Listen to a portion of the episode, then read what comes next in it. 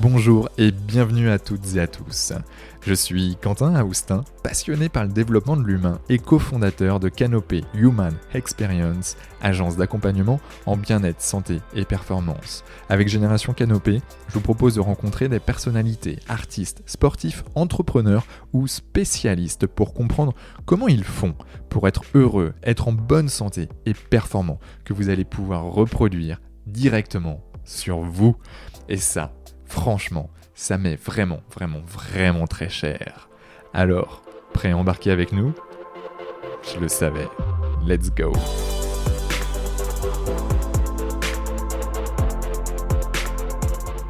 Wop hop hop hop Juste avant de débuter, je voulais vous dire que l'épisode est exceptionnel. Et Denis Troche, notre invité du jour, qui accompagne des champions du monde et olympiques dans leur discipline, pour ne citer que ça, il fait encore plein d'autres choses, nous a livré des pépites notamment sur l'importance de savoir composer avec ses émotions et sa boîte à confiance. Seul petit bémol est la qualité audio et je m'en excuse vraiment sincèrement. Une belle erreur de débutant me concernant sur la partie technique, mais ne vous inquiétez pas, ça ne se reproduira pas de sitôt. Je laisse donc place à notre discussion.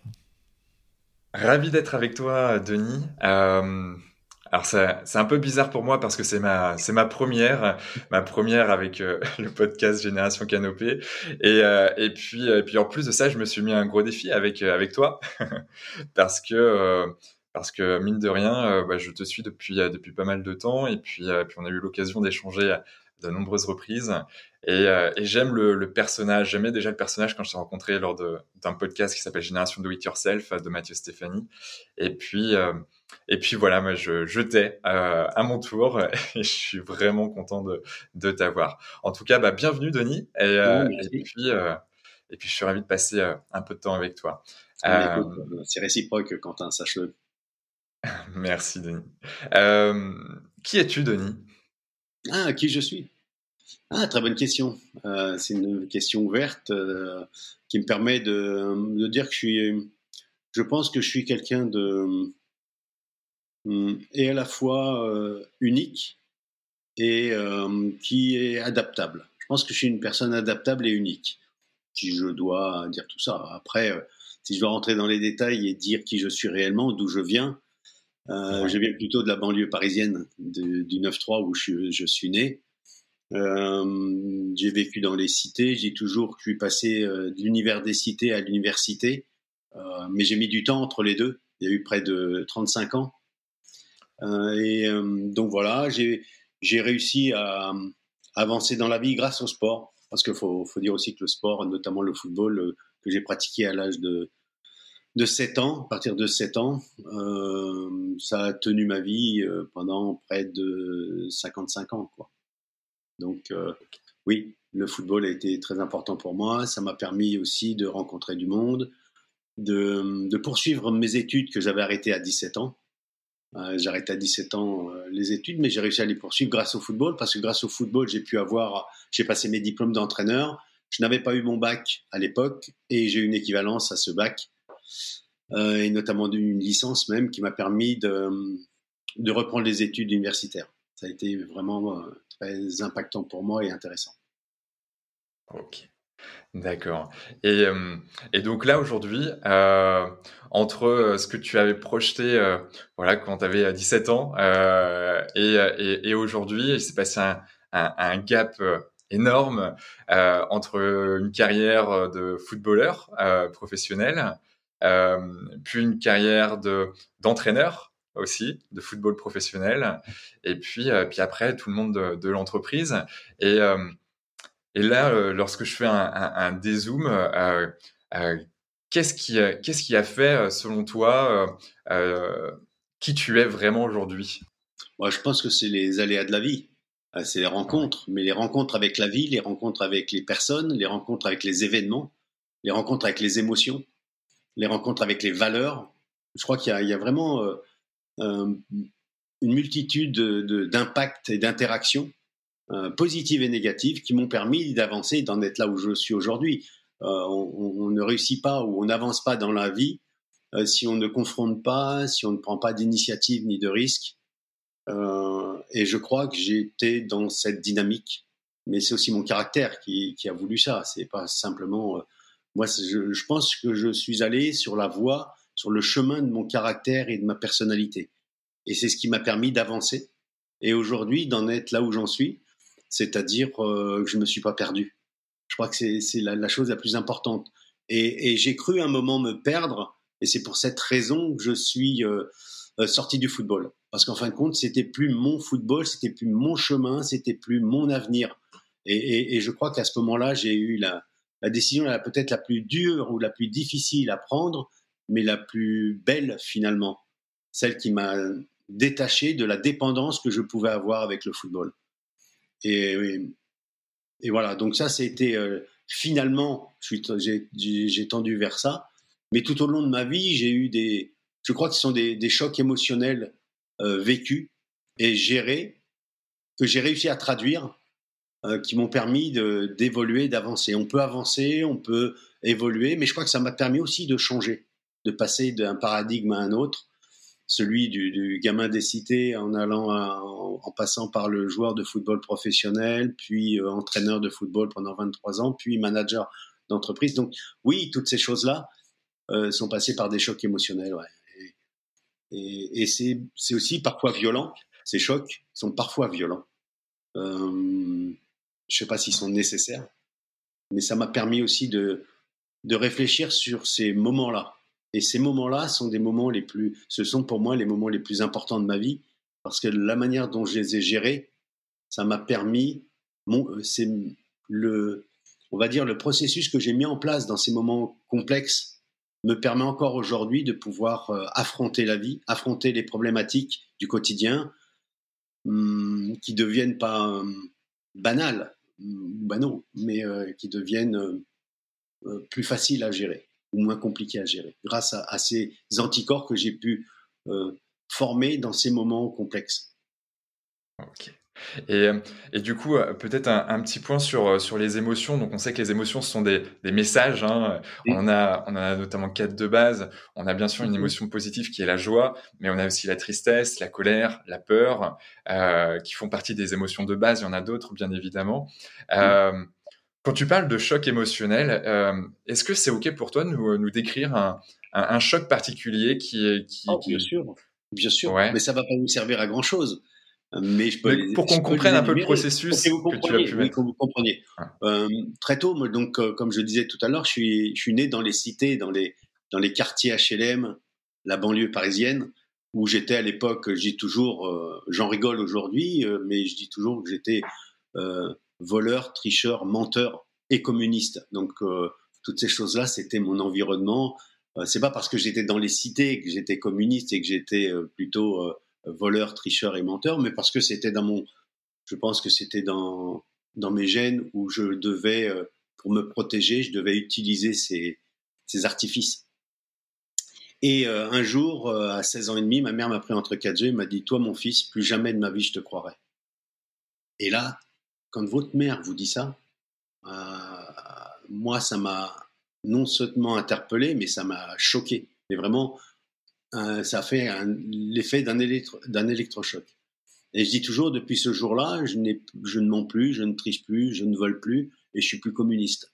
Donc, euh, c'est pas pour ça que je fais de la politique, c'est pas pour ça que je ne mens pas, parce que la vie, encore ces derniers temps, j'ai pu en discuter avec mon ami, on, on, ment, on a des mensonges quotidiens mais ce ne sont pas les mensonges que j'avais à l'époque.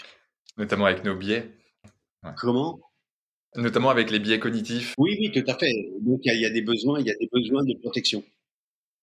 Oui, tout à fait.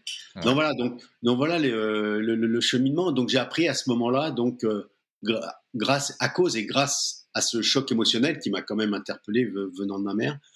Le deuxième, le, deuxième choc de ma vie, c'est lorsque j'étais joueur de football professionnel où j'avais accès mon, mon, mon attention euh, sur le football professionnel, parce que quand on est joueur pro, il faut être euh, très centré sur soi, très centré sur soi pour euh, avancer. Parce que c'est tellement difficile qu'on ne peut pas s'échapper. on a besoin de, s'auto hmm, reconnaître ou avoir des signes de reconnaissance pour soi-même, parce que parfois on les a des autres, mais on n'est pas sûr que ce soit de véritables signes de reconnaissance. C'est plus sur la profession et le métier que vous faites que sur la personne. Donc j'avais besoin certainement de ça. Et donc j'avais centré sur le, football et, et je me, suis blessé très sérieusement à 25 ans. Et le médecin me dit du club, me dit Denis, c'est fini le football pour toi. Là, je suis rentré chez moi, j'ai pleuré pendant 6 heures. J'ai pleuré, pleuré, pleuré, pleuré, à tel point que j'avais, euh, tout le monde pensait que j'avais une, conjonctivite. Mais non, c'est tout simplement que je suis passé d'un monde égoïste, celui du, football ou celui du footballeur, à, autre chose. Le lendemain matin, le club où j'étais m'a proposé une place d'entraîneur et je suis rentré dans le monde de l'altruisme. Mais je crois que ce, cet opposé, le fait de penser à soi puis s'ouvrir aux autres, eh bien, ça devait être problématique pour régler ça ou caler ces choses-là dans ma tête. Et je crois que ces pleurs euh, ont une importance. C'était vraiment, euh, j'ai dit, euh, quand j'ai dû raconter ça la première fois, j'ai dit que c'était le chaos. Mais vraiment, c'était impensable d'imaginer quelque chose d'aussi et à la fois rempli et à la fois vide de tout. Donc c'est un petit peu ces choses-là qui, m'ont fait réfléchir encore. Ça, c'était le deuxième. Et le troisième choc émotionnel, c'était peut-être le jour où j'ai décidé d'arrêter d'être entraîneur, tout simplement parce que j'étais dans un club de Ligue 2, euh, les Stacks de Troyes, un club de, Ligue 2, et on était à, à 8 journées de la fin du championnat, on était euh, en passe de montée, on avait 11 points d'avance, donc c'est un, truc impossible, quoi. C'est, c'est trop beau, quoi. 11 points d'avance. C'est-à-dire c'est comme si vous couriez un 100 mètres avec de la concurrence et que vous vous retrouvez à 5 mètres de la ligne d'arrivée. La concurrence est à 30 mètres derrière et vous prenez les pieds dans le tapis et vous tombez et après vous essayez de ramper pour passer la ligne, et finalement, il y a un coureur, un sprinter qui vous passe devant et qui finalement monte, pas à votre place, parce que c'est à la sienne du coup, mais il monte à votre place. Et là, euh, on avait 8 points d'avance, 11 euh, points d'avance à, à, à 8 journées de la fin, et en l'espace de 15 jours, on a tout gâché. On a perdu le, le samedi, on a perdu le mercredi, on a perdu le samedi, on a perdu le samedi. En 15 jours de temps, 4 défaites, 4 défaites au football, 3 points par match. Nos adversaires directs, Grenoble, avaient, ont gagné leurs 4 matchs et finalement ils sont montés. Et donc on est resté. Le, soir de la quatrième défaite, c'était donc à Grenoble, on revient en avion et le président me dit, dans l'avion, alors que là tout était foutu, on a, tout est tombé à l'eau, à cause de quatre défaites. Je sais pourquoi maintenant on a perdu ces quatre matchs. Euh, et euh, et tout est tombé à l'eau. Le président dans l'avion me dit Denis, on se voit lundi. Alors dans le football, quand un président vous dit après quatre défaites, vous dit on se voit lundi et qu'on est on est samedi, on comprend vite l'issue de l'entretien qui va y avoir le début de semaine d'après. Et finalement, je suis rentré chez eux. Je suis allé à l'entraînement le dimanche matin. Vous imaginez la tête de l'ensemble de l'effectif. Et le lendemain, j'ai euh, pris conscience. Le lendemain, j'ai pris conscience qu'il fallait euh, que je change, que j'arrête le football, que c'était fini. Et donc, c'est ce jour-là que j'ai pris conscience que le football était terminé pour moi. Euh, comme j'avais pas eu le cran, le courage, la force de sortir avant du football, eh bien, le football m'a rejeté. Euh, c'est ce que j'ai pensé. Et je crois que c'est la plus belle des pensées que j'ai pu avoir. C'est euh, de, me dire, aussi d'accepter avec humilité, mais euh, d'accepter euh, bah, que c'est fini le football, qu'il y a autre chose à faire.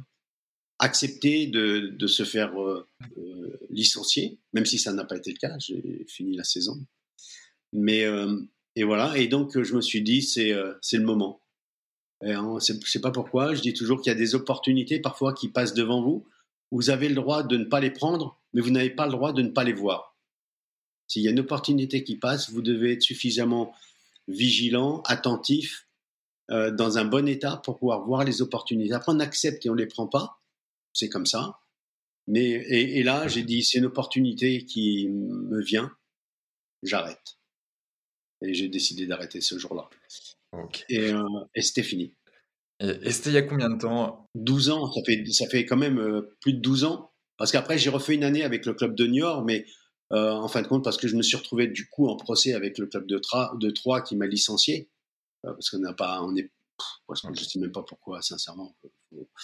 Et, et finalement, je sais que c'était ce jour-là que j'ai arrêté le football. Et, et aujourd'hui, je vous en parle avec beaucoup de quiétude, avec beaucoup de tranquillité, parce que finalement, j'ai fait le deuil de ça, sans oublier les bons, les mauvais moments, les, anecdotes, les, particularités de, ce sport de haut niveau et du football en particulier, qui, m'a apporté euh, plus que j'aurais pu imaginer gamin. Gamin à, 14, 15 ans, et même un peu plus tôt, j'imaginais beaucoup de choses du football, mais j'imaginais même pas l'an 2000. Donc vous imaginez, quand j'étais gamin, j'imaginais même pas le, le passage de l'an 2000, alors qu'aujourd'hui, c'est loin derrière nous. Moi, c'était loin devant. Et euh, j'imaginais simplement euh, le, que le football était, euh, était magnifique, était quelque chose de magnifique. Et je me suis rendu compte que ce qui était magnifique, c'est pas le football. C'est fou, hein C'est pas le football qui est magnifique. C'est quand j'avais 7 ans, j'étais à l'école avec un petit copain, donc à l'école, je connaissais pas du tout le football. Hein. Et, et, tous les lundis matins, Bruno, il s'appelait, il s'appelle toujours, Bruno, euh, tous les lundis matins, il était à côté de moi et tous les lundis matins, à l'école, il parlait d'un truc, il rigolait, tout le monde était intéressé par ce qu'il disait, moi aussi. Et à chaque fois, le mot, dans ces conversations, le mot football arrivait. Et, et, donc, moi, ce que je suis rentré chez moi un soir, ou une fin d'après-midi, et je dis à ma mère, je veux faire du football. Mais je ne savais pas ce que c'était que le football. Je savais simplement qu'il créait des émotions positives à ce fameux Bruno, qui dégageait, qu'il rayonnait de quelque chose et qui ça m'attirait. Donc je me suis dit, ce que je veux, c'est ça. Et je ne sais même pas ce qu'il y avait derrière le football. Ça aurait pu être le billboquet, la danse ou, euh, ou la musique. Mais non, c'était le football. Et donc c'est comme ça que je suis euh, allé euh, vers le football, mais qui n'était que un apparat ou qui n'était que euh, l'étoffe qui était sur le, sur le, le, bijou mal taillé encore. Et donc c'est ça. Et donc euh, je crois qu'aujourd'hui euh, j'ai compris que c'était ça et c'est ce qui m'a permis de passer à autre chose sans trop de difficultés. Ok, merci, bah merci pour, pour tous ces partages. Je retiens bien sur la partie émotion, je pense qu'on va y revenir un peu plus tard. Si on revient sur les émotions, oui, ce sont que des émotions qui vont nous... Parce que la première des choses que l'on capte, ce sont les émotions. Et quand j'entendais tout à l'heure euh, dire que les émotions, il y a une émotion principale de joie, je pense que toutes les émotions sont positives, à partir du moment où elles ne sont pas exacerbées. Mais elles sont toutes positives, elles sont là pour vous protéger, la peur est là pour vous protéger, sinon si on n'avait pas peur, on sauterait du cinquième étage. Euh, la tristesse est là pour, pour moi, pour purifier, pour évacuer euh, toutes les choses qui, qui, ont pu nous, nous, marquer par le passé. Euh, la colère, elle est là aussi pour euh, générer ou ressortir quelque chose qui pourrait nous miner de l'intérieur si on le gardait en nous. Et, donc, à partir de, du moment où elles certaines frustrations. Oui, tout ce qui va être frustration. Donc, il, est nécessaire de pouvoir s'exprimer. Et aujourd'hui, dans les actions, dans les, dans les outils que je propose, il y a véritablement beaucoup d'outils qui sont liés à ces interactions émotionnelles. parce que elles sont nécessaires, il faut les accepter, il faut les prendre, il faut les dorloter, il faut les chouchouter, les, euh, les apprivoiser, ces émotions. Euh, et les gérer, j'aime pas trop ce mot, gérer les émotions. Euh, c'est comme si on gérait une personne, c'est pas ça, c'est beaucoup plus fin, mais, mais c'est aussi pas simple. on, on, dompte pas des émotions. Elles sont avec nous, elles sont là. il faut faire avec faut faire avec. Euh, et en effet, du coup, euh, ben, ce podcast est aussi le, on va dire le, mode happy, healthy and performance. Donc happy, être heureux, euh, voilà, avoir un, certain bonheur dans sa vie. Euh, le, la partie healthy, donc c'est pour la partie santé. Et il y a là aussi la partie performance. Et euh, avant de, de, repartir sur peut-être un peu les émotions et puis tout ce qui peut, euh, tout ce que tu peux faire avec euh, Human Progress Center, et on va revenir là-dessus sur ce que sur ce que tu fais avec ton entreprise et, et les personnes que, que, que tu as que tu accompagnes. il y, a, il y a la partie performance. Tu m'as dit tout à l'heure, il y a quelques minutes, que euh, tu sais pourquoi vous aviez perdu quatre, euh, quatre matchs d'affilée?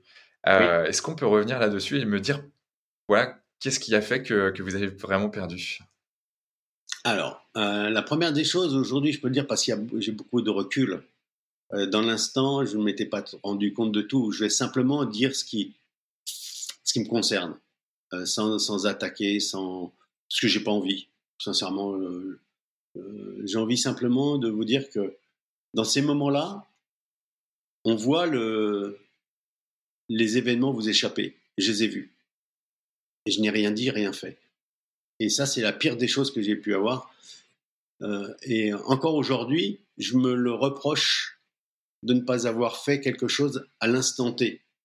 C'est l'un des seuls reproches que je peux me faire, c'est de ne pas avoir agi quand on a perdu le deuxième match.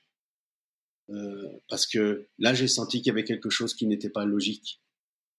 Et, habituellement, j'ai pour habitude, donc j'avais pour habitude systématiquement d'agir, d'aller, euh, de mettre les pieds dans le plat, de d'affronter, de faire face. Et ce jour-là, euh, on m'a calmé. Et, non, je crois qu'on peut pas calmer. Euh, et j'ai accepté. Et ça allait très vite, hein, ça allait très très vite. Et, donc là, je me suis dit, ok, j'ai pas attaqué qui que ce soit pour avoir triché, menti, pour avoir qu'ils ont pu vendre un match ou des choses comme ça. Je vais pas aller sur ce terrain-là qui est un terrain très euh, délicat, émouvant, émouvant. Ouais, c'est émouvant aussi. Je vais simplement dire ce que moi j'aurais dû faire. Parce que ça, c'est, il faut savoir qu'il faut aller sur les leviers qui vous appartiennent. J'aurais dû démissionner. Après le, la deuxième match, j'aurais dû sortir du football et démissionner, dire que euh, je ne peux pas accepter ce qui se passe. Et je ne l'ai pas fait. Donc ça, c'est la première des choses. La deuxième chose, c'est que normalement, j'aurais dû anticiper comme j'anticipe à chaque fois. Parce que j'étais programmé, entre guillemets, pour euh, anticiper sur les émotions, les actions, les interactions qu'il pouvait y avoir. Et encore maintenant, ça me, ça m'a fait encore défaut ces dernières années d'être capable de pouvoir euh, recouper, d'être intuitif sur tout, tout ce qui va euh, euh, arriver. Je sens, je ressens, et ça c'est terrible. Quand vous ressentez et que vous ne dites pas, c'est terrible parce que ça vous mine vous de l'intérieur. Donc voilà. Donc j'ai omis d'anticiper. Je, n'ai pas anticipé sur ces choses-là, alors que d'habitude c'était fait. Je n'ai pas pris la décision de sortir du football par moi-même.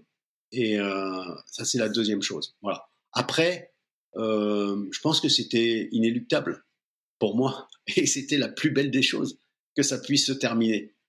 Euh, parce que j'ai pas eu à ce moment-là cette, j'ai pas saisi l'opportunité, donc l'opportunité s'est retournée contre moi, mais pour mon bien. C'est un truc de fou. Parce que si vous sortez pas d'un endroit où vous n'êtes pas à votre place, normalement le milieu vous rejette. Et on dit mais pourquoi je me suis fait virer? C'est incroyable, il se fiche de moi. Non, c'est la meilleure des choses qui puissent exister. C'est parce que sinon vous allez finir par euh, euh, vous gangréner, vous allez finir par euh, accepter l'inacceptable, vous laisser aller, vous endormir, et c'est pas possible. Donc moi, je n'ai pas saisi cette opportunité qui est passée, que j'ai vue. par contre, quand l'opportunité s'est retournée contre moi en disant Denis, c'est fini pour toi le football, je l'ai prise avec comme si c'était un cadeau. Et ce cadeau-là, euh, j'en ai fait, c'est pour cette raison que je fais beaucoup d'outils autour de ma vie parce que je sais que c'est ça, c'est l'acceptation de quelque chose qui est inacceptable au départ puisque c'était 50 euh, ans de ma vie, quoi, 45 ans de ma vie. Et je, je, je, suis, euh, je partage à 1000% tout ce que tu, tout ce que tu dis. Euh, ah, J'aime bien que tu partages ma vie, c'est sympa. Je pensais pas que c'était avec toi que je partageais ma vie, hein, mais bon, c'est Alors, pas tout ce que tu dis. Merci pour ce petit, euh, ce petit rappel. Euh, euh, en, effet, tout ce que, tout ce que tu dis, Denis, me, me, touche beaucoup parce que je, crois profondément, je crois profondément au fait que la vie est bien faite. Et, et, que là où on est, à partir du moment où on est en mouvement, on n'est on n'est pas dans dans, quelque chose de, latent ou en tout cas on est on, est en mouvement quoi. Donc euh, on est dans l'action. À partir du moment où on est dans l'action eh ben on avance. Et, euh, et puis bah, justement la vie nous met justement dans, dans, des endroits dans des zones qui fait que euh, bah, en fait on va justement trouver notre chemin quelque part euh, et, mmh. et puis et puis à un moment donné on se dit mais qu'est-ce que je suis bien? Là je suis vraiment bien là avec toi en train de discuter sur tout ça euh, je, mmh Tu vois, tu m'as donné les, des, des, frissons là il y a, il y a cinq minutes euh, justement en parlant de, de ton histoire. C'est euh, c'est exactement ça. Plus tu, tu, tu es dans l'action, plus tu, tu avances, plus tu rencontres des gens, euh, plus tu apprends à te connaître, plus bah, justement ben, tu vas pouvoir être quelque part plus heureux, euh, je pense. Et, euh, et, du coup, ça m'amène à, à, te poser une question, Denis. Alors, de, de ce que je vois. Je, je rebondir Bien sûr, vas-y, vas-y, je t'en prie. Ouais, je voudrais rebondir quand même sur quelque chose que j'ai peur de l'oublier, qui est important.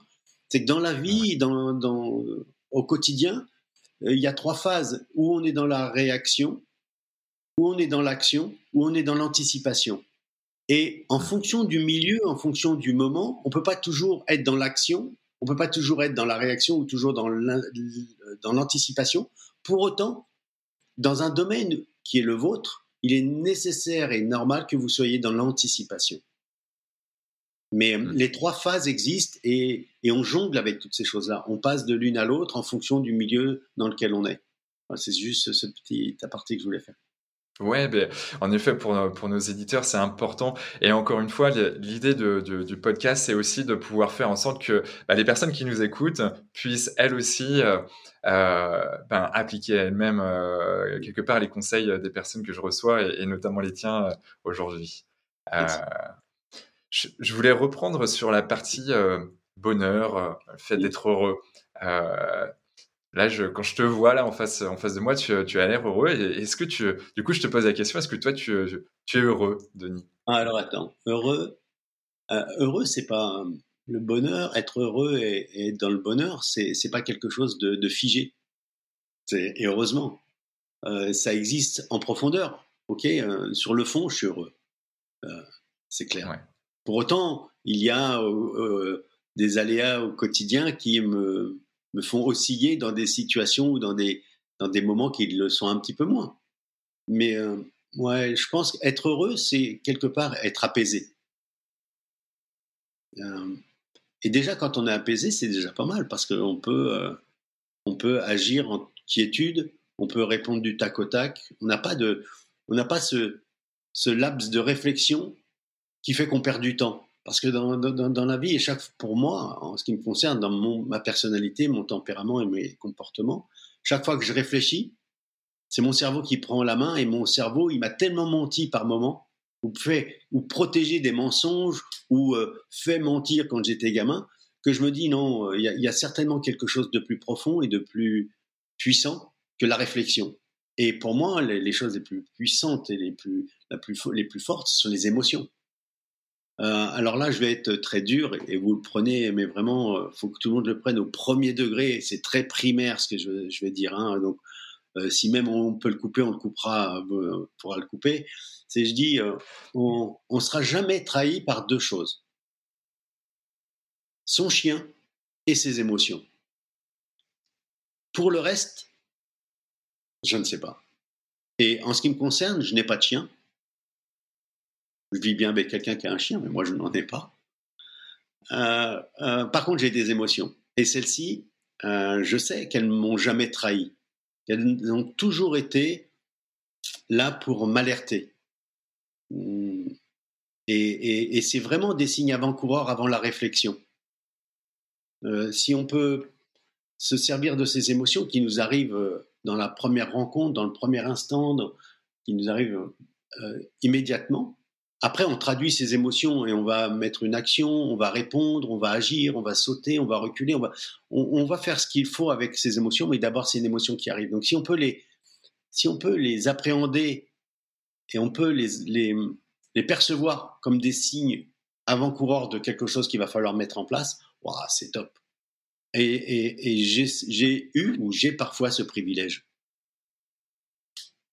de pouvoir faire ça. Et comment, comment tu, tu, tu as fait, comment tu fais, ou, ou quand tu accompagnes justement des, des, sportifs de haut niveau ou, ou entrepreneurs ou, ou n'importe qui d'ailleurs, euh, comment tu fais pour travailler sur les émotions? Parce que il y a, y a, plein de choses qui, qui, existent. On en a parlé déjà la dernière fois euh, avec les 7P, etc. Mais, mais, mais comment toi, tu, tu as peut-être toi-même personnellement euh, réussi à, à, à sentir, ressentir les émotions au départ, et puis à développer cette, cette conscience de ces émotions, et, euh, et puis ensuite à, les euh, s'apprivoiser peut-être. Comment tu, comment tu fais toi? Ah, En ce qui concerne les émotions des autres, il faut être très prudent quand on est dans l'accompagnement. Euh, il y a une protection à avoir parce qu'on peut capter les émotions des autres avec une grande aisance, je crois. pour autant, euh, c'est pas forcément la meilleure des choses qu'on puisse faire. Euh, parce que euh, on est impacté. Une émotion, c'est, c'est, comme euh, de l'eau qui, rentre en contact avec une éponge, quoi. C'est exactement la même chose. L'émotion, c'est la même chose que ça. Et vous avez beau après essorer, rincer ou essorer ou, ou, malaxer cette éponge, elle restera humide. Elle gardera une certaine humidité, c'est-à-dire quelques bribes ou, ou quelques, quelques émotions qui ne vous appartiennent pas. Euh, parce que vous allez être impacté. Quelque chose, ça vous rappelle, ça vous ressemble. Euh, ça, voilà. Donc, donc, à partir de ce moment-là, il faut faire très attention, c'est se protéger. Euh, pour ça que les émotions, je n'essaye pas de capter celles des autres.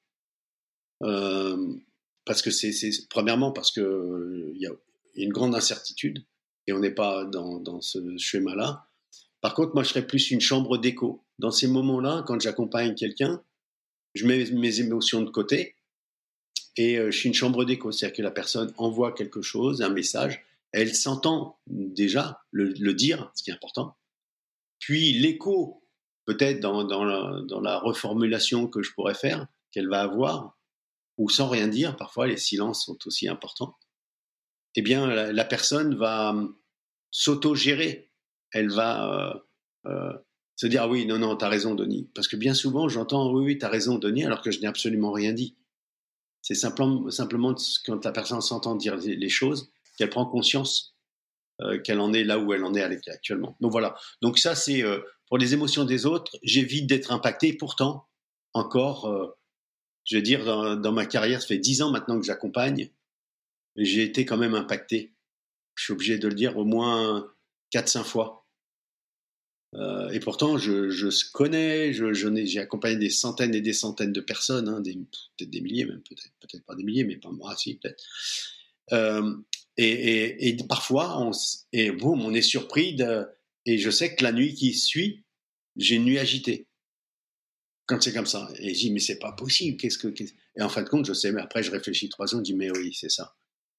Et je me suis laissé euh, piéger. Même moi, euh, ouais, c'est possible. Hein. Donc, euh, tout le monde est, est, à même de ça. C'est pour cette raison que j'ai un suivi aussi hein, per, permanent où je vais voir mon psy tous les mois. Mais là, ça fait deux mois que je l'ai pas vu au moins, mais euh, sinon, je le vois régulièrement. Parce que c'est toujours bien de, de, ce que je dis toujours, c'est vider sa cuve hémotoxique. J'ai appelé ça une cuve hémotoxique. Hein. C'est euh, une cuve dans laquelle vous êtes et toutes les émotions toxiques vous arrivent et vous, vous pouvez en gérer quelques-unes, ou certaines, ou même parfois beaucoup, mais il en reste toujours en fond de cuve. Et c'est pas grave, on dit c'est pas grave, on verra demain.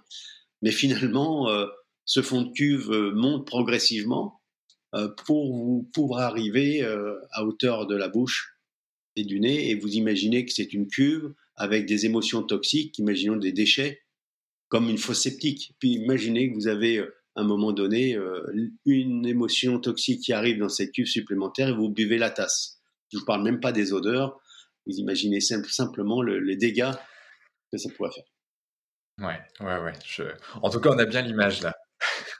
vous n'avez pas, pas, le son ni les odeurs, c'est dommage. Parce que s'il y avait les, les, odeurs, vous seriez aussi encore plus impacté par euh, ce que je suis en train de vous dire. Ah ouais, ouais ça, euh, en effet, je, je, vois très très bien ce que c'est, euh, dans tous les sens du terme.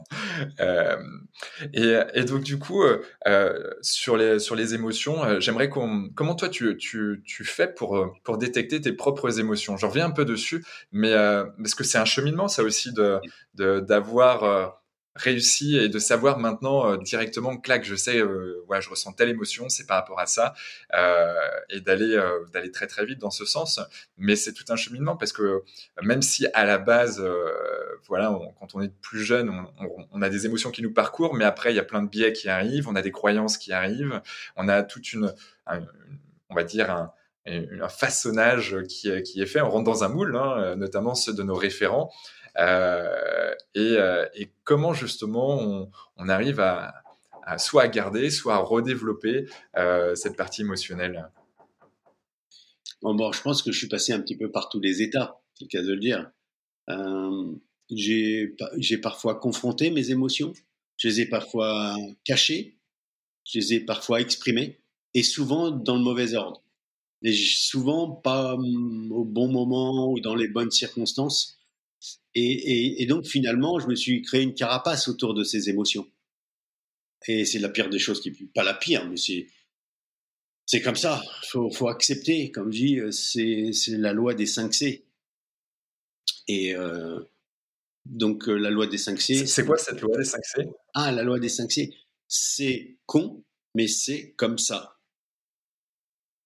Ça vous parle C'est con, mais c'est comme ça. Mais c'est comme ça. Oui, on ne choisit pas toujours. Et à l'époque, je n'ai pas choisi de, de, de, me carapacer. Et, parce que, tout simplement, je visitais une émotion, c'était pas la bonne. J'étais dans une action, je voulais faire telle chose, être, me mettre en colère, c'était pas le bon moment. Euh, je voulais pleurer, mais il fallait pas. Donc, toutes ces choses-là font que vous, vous, vous êtes euh, plus dans la confrontation que dans l'acceptation de ses émotions. Jusqu'au jour où, euh, je ne sais pas si c'est un jour en fin de compte, mais ça arrive progressivement où on va basculer, où j'ai basculé en me disant mais euh, je suis grand, je suis adulte, je pense se faire plus de bonnes choses que de mauvaises choses. Les choses que j'ai fait de mal ou pas bien sont très éloignées de moi. J'essaie de ranger tout ça, j'essaie d'accepter. Et, finalement, euh, on arrive euh, à se dire que hum, les émotions qui arrivent, il faut les vivre. Et maintenant, euh, je dis à tout le monde, et, haut et fort, pour vivre mes émotions. Alors, j'aime pas trop ce, cet axe-là, mais je vais le dire quand même, parce que je, le pratique. C'est pour vivre mes émotions à temps plein ou, ou comme, comme j'en ai envie, je m'accorde du temps. Et ce temps, c'est par exemple euh, lorsque je regarde L'amour est dans le pré. Alors les gens disent, mais l'amour est dans le pré, Denis, tu regardes L'amour est dans le pré? Non seulement je regarde, mais c'est le moment où je, j'accepte euh, de, vivre mes émotions. Alors, c'est un moment euh, où je rigole, je souris, ah, je suis en colère parce que c'est pas possible, la fille elle se fiche du gars, ou j'ai cette impression-là, et je j'accepte, ou où euh, je pleure parce que c'est trop beau, leur, euh, la, connexion qu'il y a entre ces deux êtres euh, qui viennent de nulle part ou de partout, je sais trop. Et, et, donc j'accepte à ce moment-là de me, me, détendre, de me lâcher. Et c'est bien. Et c'est bien pour moi. Mais pour d'autres, ça sera dans d'autres circonstances. Et ça me permet aussi de, de vider un, une partie de cette fameuse cuve à, émotions toxiques. Euh, et, et je sais qu'en plus, euh, j'ai pas d'avis particulier sur ces émissions euh, un petit peu voyeuristes. Mais, euh, mais j'apprends que je prends, je prends comme ça. Et, je souhaite à tout le monde que chacun d'entre nous, on ait euh, cette possibilité de, trouver le, moment, l'instant, les, circonstances pour pouvoir vivre ses émotions. Et, et aussi recentrer ses émotions. Je crois que c'est la chose la plus importante qui puisse exister. Si vous êtes en colère dans un instant, et vous ne pouvez pas l'exprimer, cette colère, parce que euh, la conjoncture, les aléas, le moment n'est pas opportun, c'est pas grave, mais il faut que derrière ça, on crie sa colère, que ce soit en forêt, dans sa voiture, un endroit isolé, pour éviter de la transmettre aux autres, mais c'est hyper important de pouvoir la faire sortir de nous. Parce que sinon, ces émotions toxiques nous, nous gangrène, comme je disais tout à l'heure, et c'est pas c'est pas la bonne chose. Donc euh, vraiment, il faut réaligner sa, pensée, son émotion et l'action que l'on va mener derrière tout ça. Et quand on, on, arrive à aligner sa réflexion, ses émotions, l'émotion qui va sur la réflexion et l'action qu'on va mener, eh bien, on se rapproche de quelque chose d'intéressant. Voilà, donc, euh, euh, et puis c'est agréable. Aujourd'hui, vivre ses émotions, ça m'est plutôt agréable. Ouais, je, partage euh, là aussi à, à 100% euh, ce que ce que tu dis euh, parce que tu vois c'est pareil hein, je suis quelqu'un voilà garçon avec tous les codes qu'on peut qu'on peut avoir du, garçon avec les émotions bon faut pas trop les montrer j'ai une maman qui est qui ouais, très émotive et, et c'est vrai que hum, dès qu'on regardait un petit film ou n'importe quoi qui avait une pseudo-émotion, hop, il y avait les larmes qui, qui coulaient. Et moi, j'étais tout petit et je me dis, bah, je suis un garçon, faut pas que je pleure. Et j'avais envie de pleurer. Et, et, parce que moi aussi, je ressentais cette émotion. Et, pendant des années comme ça, j'ai j'ai on va dire, j'ai enfoui ça euh, et fait en sorte de trouver des, choses pour pas que les, autres me voient. Par exemple, je me souviens à l'internat au lycée, euh, tous les mercredis soirs, il y avait le droit à un film. Et puis il y avait des, des fois des, des, choses euh, émotionnelles et, et ben parce que j'étais avec voilà que des garçons, ben hop, on serre des dents et puis puis on lâche et puis on n'essaie pas de, de, de transparaître l'émotion ou la petite larme qui peut qui peut sortir. Aujourd'hui, je me suis libéré complètement de tout ça et c'est un vrai bonheur. et, de, de, dire euh, ouvertement, bah, tu vois, de, de, regarder un film, bon, bah, c'est vrai que c'est émouvant, bah, moi j'ai la larme qui tombe, voilà, c'est cool, et, et c'est comme ça, et, je, suis qui je suis, et je l'accepte, et puis euh, c'est trop bien.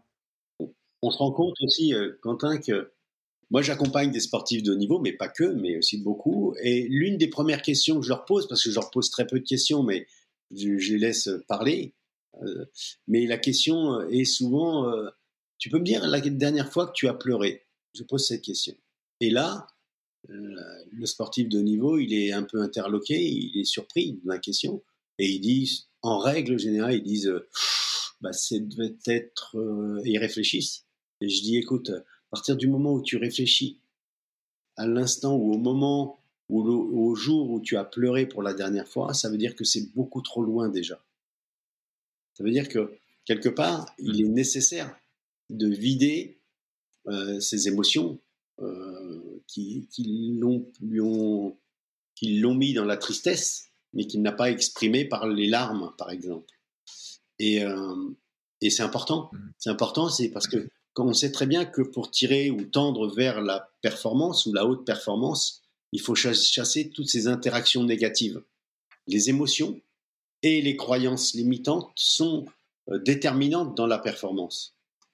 Si euh, on, tend vers euh, des croyances limitantes, on risque de ne pas tirer la quintessence de son potentiel pour obtenir le maximum de ce qu'on est capable de faire.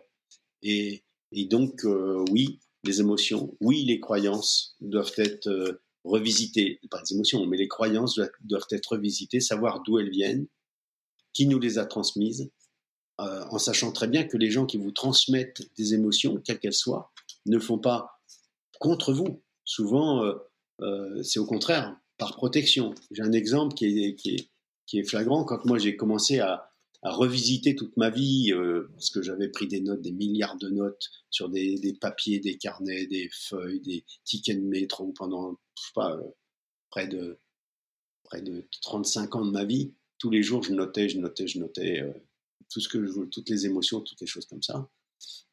Et tous les comportements, les conflits euh, positifs et négatifs. Bon, et ça m'a fait des piles et des piles de notes. C'est comme ça que je suis arrivé sur la théorisation du bon sens. Mais je me, je me rends compte que les émotions, et, j'ai une anecdote où, euh, où euh, une mère, petite, une femme, jeune, pour ne pas la citer, elle, quand elle était petite, elle avait, cette femme-là, et à l'âge de 6-7 ans, elle s'est fait piquer par une guêpe. Ça arrive, hein, un enfant se fait piquer par une guêpe. Et depuis ce jour-là, cette personne a peur des insectes volants, des guêpes, mais pas que, des mouches aussi. Et euh, elle a vécu euh, sa vie jusqu'au jour où elle a eu des enfants. Et, euh, et, elle a un enfant, et donc elle a eu des enfants, et donc dont l'un de ses enfants, une fille, a peur depuis très tôt, a peur des insectes. Sa fille a eu peur des insectes. La raison, elle est assez simple. La mère, voyant un insecte passer autour de sa fille, une mouche, une guêpe, la, mère ayant peur des, insectes volants, la mère, avec sa main, elle chasse la guêpe, la mouche qui tourne autour de sa fille.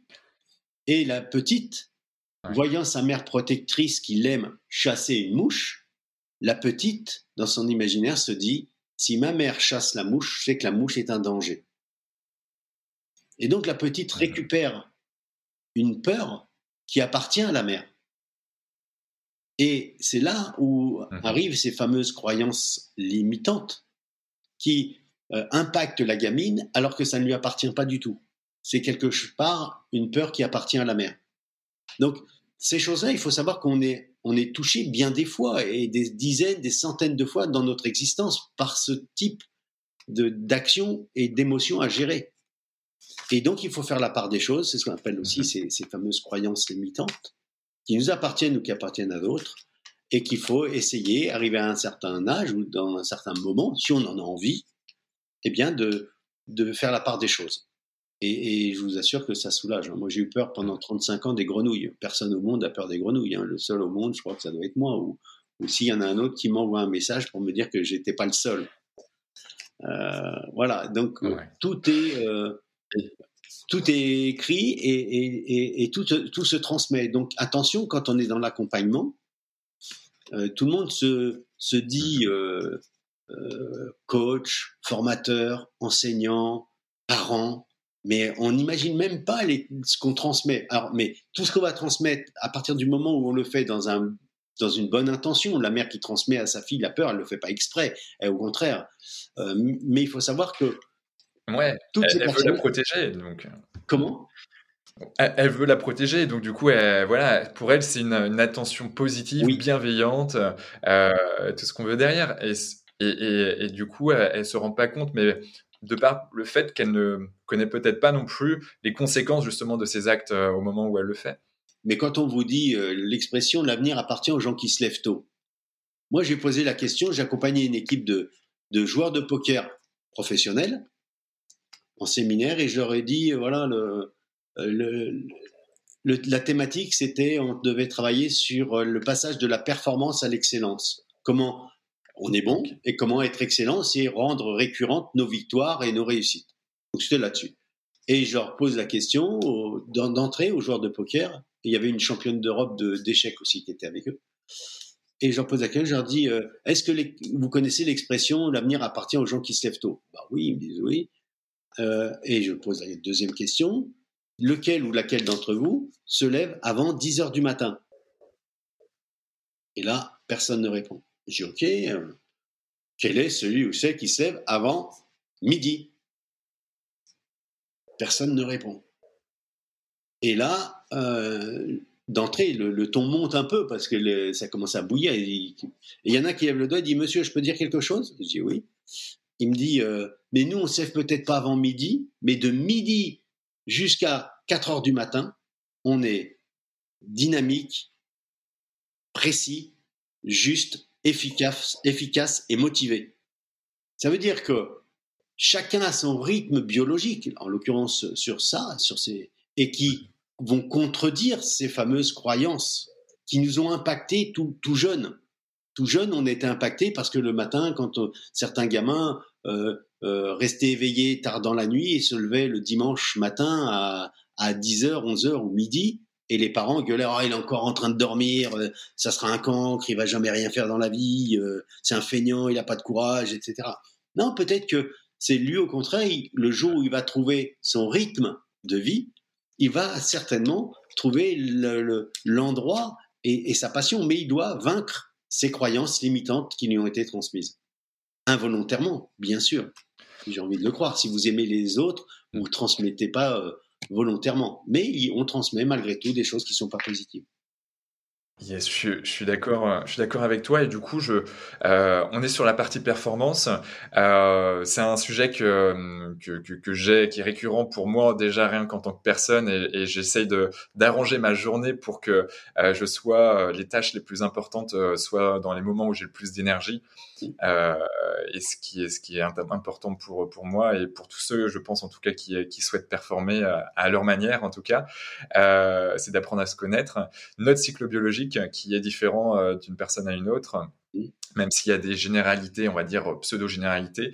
Euh, c'est quoi la performance pour toi? Euh, Première question. Et deuxième question, c'est comment toi tu, tu performes ou tu performes, voilà, comment tu, tu, tu fais en sorte dans ton quotidien d'être un peu plus performant Si, si c'est une question hein, que tu poses.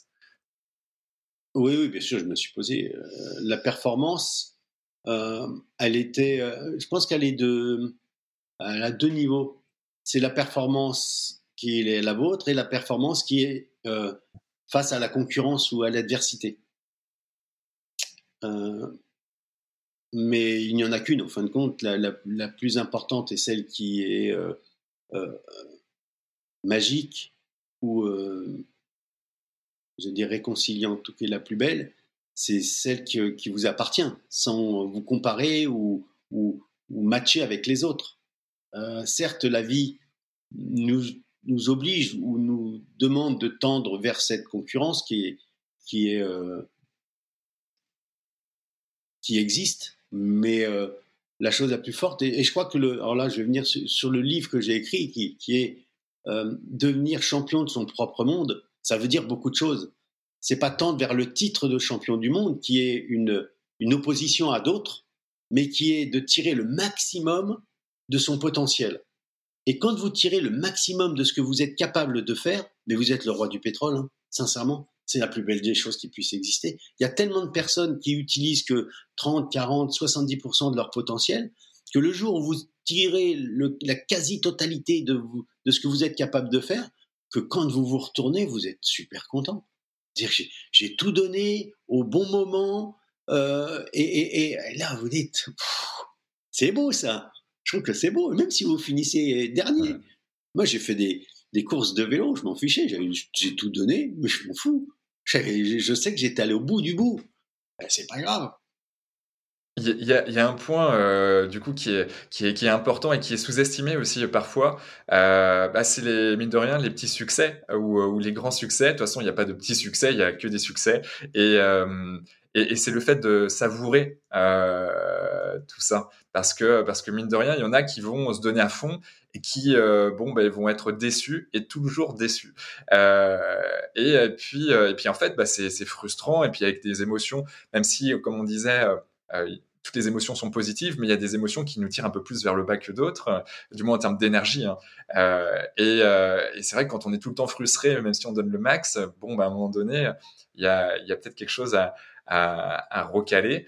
Euh, et, donc du coup, ça m'ouvre deux brèches. Une brèche déjà, ben, le fait de savoir savourer euh, ben, toutes les petites étapes que l'on a réalisées, parce que ben, mine de rien, ça c'est hyper important et d'un point de vue purement émotionnel déjà, mais, mais même plus globalement.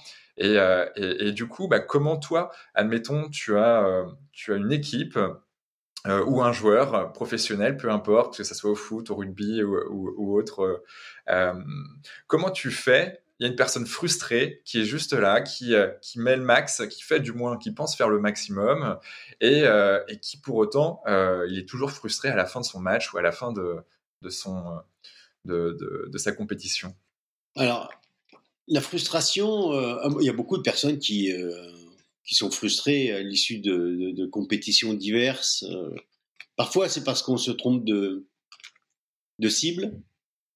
Hum, Parfois, c'est parce qu'on n'a pas pris le bon chemin, même si on s'est donné. Imaginons que chacun d'entre nous étant unique, on, le sait, tout le monde le sait, hein, mais euh, on l'oublie euh, dès, l'instant où on va faire une compétition et on va aller à l'encontre des autres.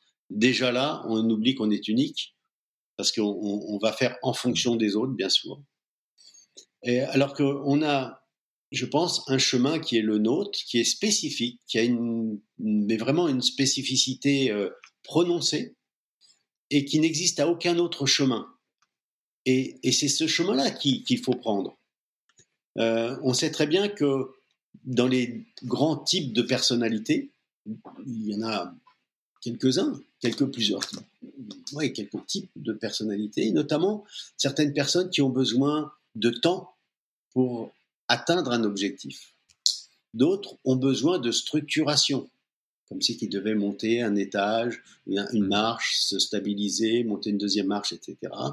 D'autres vont devoir, vont avoir besoin d'amour, de, chaleur, d'empathie, qui, qui, qui, leur permettra, ça leur permettra d'atteindre le même objectif que celui qui a besoin de temps et de réflexion.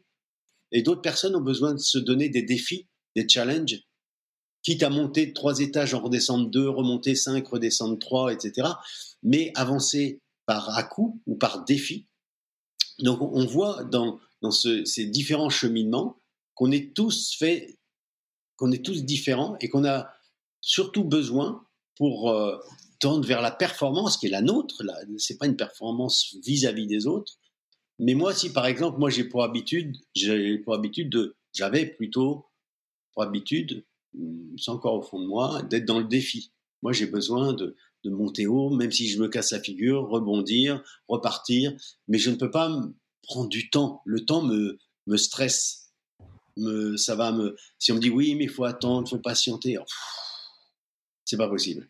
Donc j'ai besoin d'agir, d'anticiper, de, quitte à me tromper, c'est pas grave. Je sais que je vais pouvoir m'en sortir. Donc donc c'est ça la performance, c'est d'être sur le terrain qui nous est propice et euh, de tirer le meilleur enseignement possible pour pouvoir euh, grandir encore et encore. Mais ça ne suffit pas.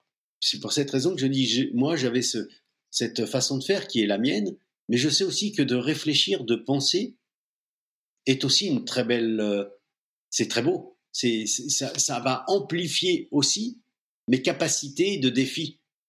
Ça va me donner aussi cette possibilité de, de structurer mes actions, vont me donner une, vont étayer, vont stabiliser tout encore mieux les défis que je peux me lancer. Donc, vous voyez, on, va aller sur son chemin qui est un chemin spécifique, mais on va aussi essayer d'apprendre de tout ce qui se passe autour de nous.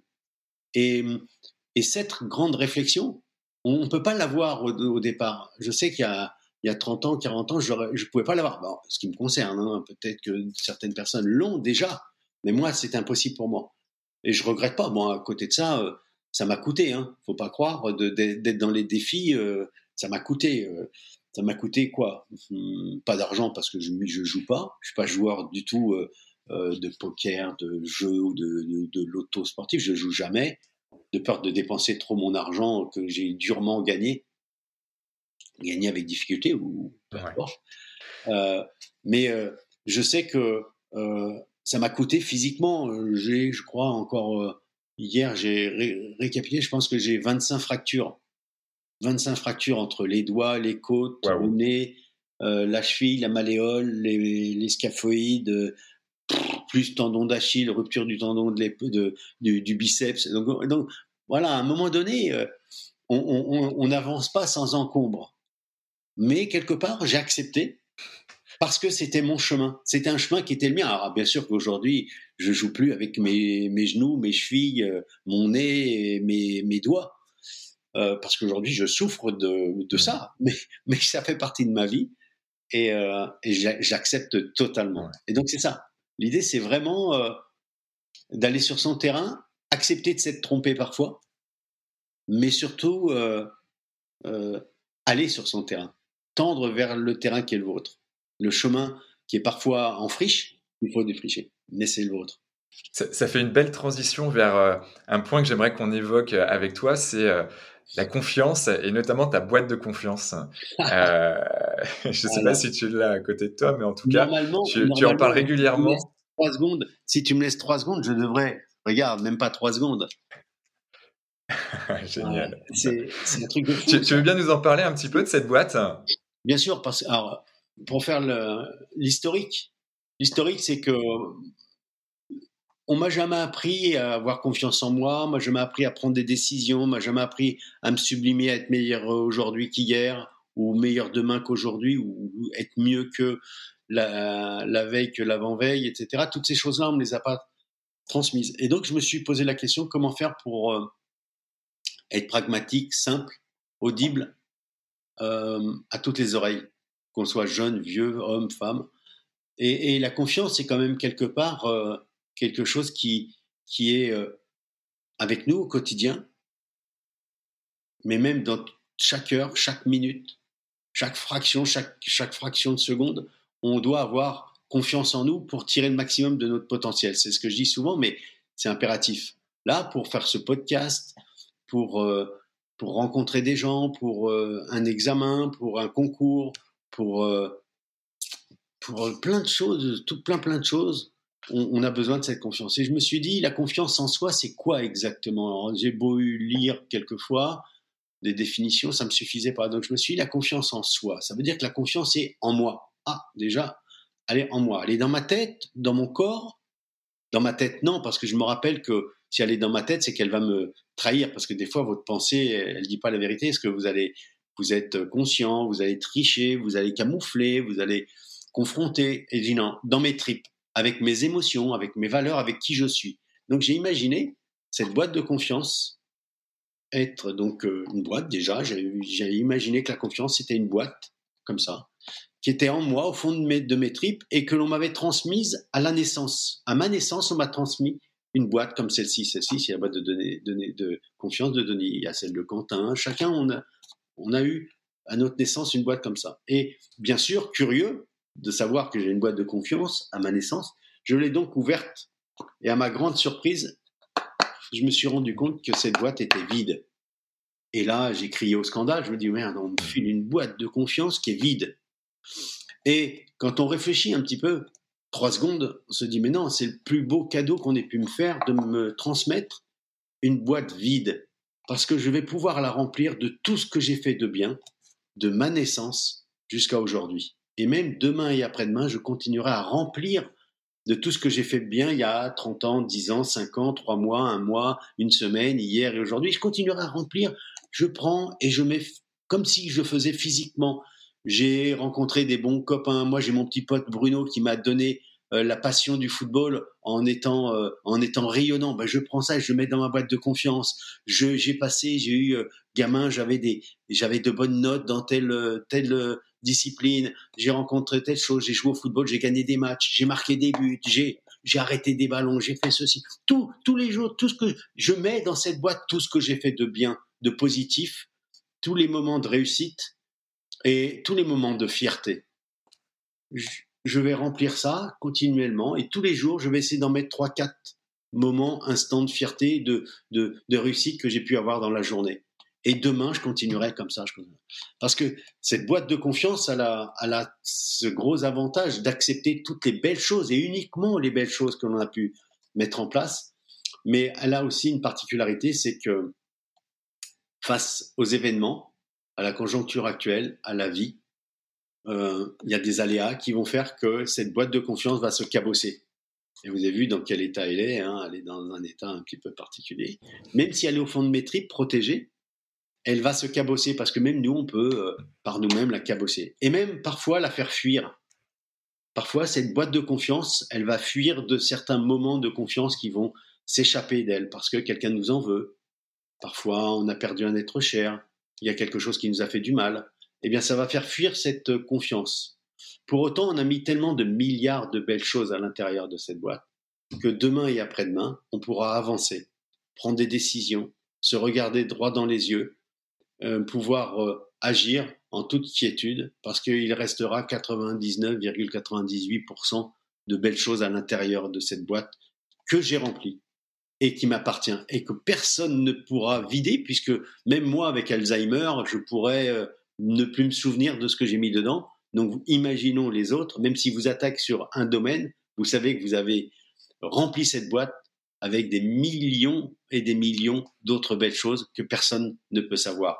Son permis de conduire, le brevet des collèges, avoir euh, euh, accompagné une petite dame dans le métro, avoir euh, soutenu une personne, encouragé. Toutes ces choses-là, vous pouvez les mettre à l'intérieur parce que c'est ce qui vous permettra demain et après-demain de prendre les plus belles décisions possibles et inimaginables. Et, comment tu, euh, matérialises euh, tout ça? Parce que franchement, moi j'adore le concept, mais pour nos, auditeurs, comment tu vois, tu, tu c'est quoi l'exercice en fait? C'est je crée vraiment une vraie boîte en carton ou n'importe où que sais-je, et, euh, et, puis on la, on la design un peu comme on le sent. Comment ça se passe? Euh, En fin de compte, euh, j'ai, comme j'ai pu dire, depuis l'âge de 18 ans, tous les jours, je note tous les comportements, les attitudes des gens autour de moi sur des carnets, des cahiers, des papiers, sur n'importe quoi. Et j'ai gardé toutes ces notes et il y a 12 ans, j'ai repris tout ça et j'ai surligné toutes ces notes qui avaient des outils conventionnels parce que j'ai repris, j'ai arrêté l'école à 17 ans, mais j'ai repris l'école à 40 ans où j'ai fait six années d'université. Euh, deux années de préparation mentale, deux années de formation de coaching, de l'accompagnement des, des, personnes, des équipes et des organisations, et deux années de management à l'université de euh, Limoges, entre autres. Et euh, derrière tout ça, euh, avec tout, j'ai essayé de théoriser tous les, tout ce que j'avais pu noté. Et donc j'ai surligné et mis des outils conventionnels et je me suis rendu compte qu'il y avait toutes les notes que j'avais pu prendre, des centaines, des milliers de notes, certaines n'avaient pas, n'étaient pas surlignées avec des outils comme la naissance actionnelle, la systémique, la gestalt, la, euh, la PNL et, tout ce que j'ai pu apprendre dans les différentes formations que j'ai pu suivre. Et je me suis dit quand même il y avait une chose qui pouvait résoudre la totalité ou la quasi-totalité des problématiques, qui pouvaient être des problématiques de réussite. Hein. Euh, je réussis et je voudrais rendre récurrentes mes réussites. C'est aussi des problématiques à prendre en considération dans l'accompagnement. Et je me suis dit qu'il y avait une chose qui pouvait résoudre tout ça, c'était le bon sens. Et j'ai travaillé deux années mmh. sur la théorisation du bon sens. Qu'est-ce que le bon sens pour moi, pour toi, pour nous deux, pour une équipe, pour un groupe, pour une entreprise, pour un club, pour une organisation? Et j'ai travaillé là-dessus pour euh, valider euh, euh, toutes ces choses-là. Et en faisant tout ce travail-là, ça m'a obligé à réfléchir sur comment théoriser ma pratique. Parce que certains passent par la théorie, c'est-à-dire qu'on on apprend à l'école, à l'université, et, ensuite on pratique ce que l'on a appris. Et d'autres, comme moi, font un système qui n'est pas inverse, mais qui est différent. On commence par pratiquer, et ensuite on va essayer de théoriser toute notre pratique. Dans les, ces types d'outils, c'est exactement la même chose. J'ai quelque chose en tête et je dois le transformer et le matérialiser. Donc j'ai une idée qui est complètement euh, euh, impalpable, que je dois transformer. Et je crois que c'est une gymnastique d'esprit, une acrobatie mentale qui permet de, de cristalliser. Pour moi, la chose la plus importante, c'est pas d'avoir la théorie, commencer par la théorie, commencer par la pratique. C'est le moment où on va pratiquer sa théorie, où on va théoriser sa pratique. C'est ça le plus important. Et c'est ce moment-là. Qu'est-ce qui fait que ça bascule? Qu'est-ce qui fait qu'on va dire ah, bah, c'est des chocs émotionnels, c'est des, des, prises de conscience. Et, et quand on, on dit mais c'est ça, et après, une fois qu'on a trouvé quelque chose qui ressemble à, ce moment, à cet impact, on dit c'est ça. Eh bien, pour trouver cet instant, ce moment, cette, cet endroit, c'est ne pas, c'est vraiment se laisser surprendre et ne pas réfléchir. Je ne réfléchis pas. Je dis putain, il y a un truc qui me vient à l'esprit et, et ensuite je le théorise. Euh, par exemple, quand je, suis parti là pour la boîte de confiance, par exemple, pour revenir sur ça, j'ai dit euh, la confiance en soi. Ah, confiance, tu vas chercher la définition. Et après, je suis parti avec la confiance en soi. Ah, en soi, je sais ce que c'est, c'est en moi. Donc déjà, tu vois, j'avais déjà, je m'étais approprié en moi. Donc déjà, c'est autre chose. Mais sans moi, c'est où C'est quoi? C'est un corps étranger, donc ça peut ressortir. Quelqu'un me l'a mis, tu vois. et après, j'ai, je suis parti là-dessus. C'est ce que je fais sur tous les outils et les centaines d'outils que j'ai mis en place qui sont très pragmatiques, très simples, plein de bon sens, mais qui sont aussi euh, visuels. On peut retrouver dans ton livre euh, Devenir champion du monde. Entre autres. Et là, il y a un deuxième livre avec, qui va avoir près de 500 pages. Je ne sais pas s'il va sortir avec 500 pages où j'ai théorisé euh, tous ces outils, toutes ces techniques d'entreprise et dans le monde du sport qui peuvent nous, qui peuvent nous impacter. comment je ne sais pas, le burn-out, ça passe du burn-out individuel, collectif, burn-out euh, ou du burn-out, du, du burn-out ou de, ou de des, relations des uns et des autres, euh, la confiance, la communication, tout, tout, ce qui se passe dans le monde de l'entreprise, du sport ou de la vie privée. J'ai essayé de rassembler toutes ces problématiques qui peuvent en faire, où on pourrait en faire un, des packages et dire voilà comment on résout ça? Par un outil pragmatique et simple. Et je parle là-dessus. Et quand je parle là-dessus, euh, parfois l'outil euh, euh, arrive tout de suite. Et s'il n'arrive pas tout de suite, je laisse de côté, c'est pas grave. Je sais qu'il va revenir un jour ou l'autre parce que le plus important, c'est de se mettre en tête quelque chose et notre cerveau va énacter, va travailler pendant tout le temps où on lui aura transmis la question qu'on lui pose. Et sachez que ça, ça marche très très bien. Moi, je sais que je fais du vélo. En faisant du vélo, j'ai l'impression que la circulation sanguine, que je réfléchis mieux, je pense mieux sur le vélo, sauf quand c'est en compétition, mais quand je fais des balades. Et je sais que, boum, il y a des idées qui, me, qui, arrivent et je dis, putain, mais c'est trop bon. Donc même sur le vélo, j'ai mon petit stylo, mon petit carnet et je note sur mon vélo, un vélo de course, hein. je note parce que j'ai trop peur de, de l'oublier. Donc en même temps que rouler? Ouais, ouais. Alors, j'espère que tu as un casque. Hein oui, bien sûr. Ah oui, il m'a bien sauvé la vie parce que je suis tombé bien des fois. Euh, maintenant, je ne le fais plus, mais j'ai fait bêtement en voiture, rouler avec euh, mon téléphone, un livre et un stylo pour écrire. Et je faisais les trois en même temps et je conduisais. Parce que je voulais pas qu'une idée mmh. ou quelque chose m'échappe. Donc ça, je le fais plus maintenant, j'enregistre tout. Mais, euh, mais sinon, c'est important. La nuit, je me levais, j'avais toujours un truc et je notais pour euh, m'en rappeler le lendemain matin. Maintenant, je le fais plus parce que je me dis, c'est pas grave s'il y a un outil qui m'échappe, je retrouverai demain et après-demain. Mais je pars souvent sur des métaphores. Des métaphores parce qu'elles sont, mmh. elles sont très parlantes. Et moi, ça me permet de, de visualiser et d'imaginer l'outil. Ouais, j'ai encore fait la courbe. Là, je vois que j'ai euh, la courbe euh, exponentielle d'objectifs. C'est, c'est, je me dis, mais en période de Covid, de confinement, qu'est-ce les gens, ils ont quoi? Ils sont comment? Ils sont dans la détresse, ils n'ont plus d'avenir, il n'y a pas de, de, projection demain après-demain. Et, et j'imagine la projection, projection, objectif, pas d'objectif, mais j'en avais hier, j'en ai aujourd'hui. Et donc j'imagine que euh, on, on, va avoir, et, et c'est comme ça que me vient l'idée, euh, je me dis, ben, je pars de rien, et aujourd'hui, j'en arrive aujourd'hui, c'est une parabole ou un arc de cercle comme ça qui monte pour, au fait, aujourd'hui, j'en suis là, aujourd'hui. Mais maintenant, j'ai plus d'avenir. Sauf que j'ai quand même eu cette courbe. Et je me suis dit, si on fait une courbe exponentielle après aujourd'hui, en pointillé, je vais avoir mon avenir qui est déjà tracé par mon passé, qui a été reconnu, même avec des rebonds, mhm. des choses pas terribles, mais finalement, on voit que c'est une courbe exponentielle. Et je me dis, d'aujourd'hui, qu'est-ce que ben, c'est simple, hein parce que dans dix ans, je vais me dire, ben non, mais c'est logique que cette courbe continue dans cette direction-là, donc je vais prendre la continuité de mon passé. Et c'est complètement ridicule, mmh mais c'est complètement fou aussi, parce que on sait que c'est ça. Mais on veut pas le faire parce qu'on se dit, mais ouais, mais avec la conjoncture, est-ce que c'est bien de le faire, de pas le faire? Mais si tu le fais pas, tu régresses parce que d'autres vont anticiper pour toi. Donc, vaut mieux anticiper sur ton passé et le rendre présent, voire euh, un avenir plus ou moins lointain. Et donc voilà le genre d'outil.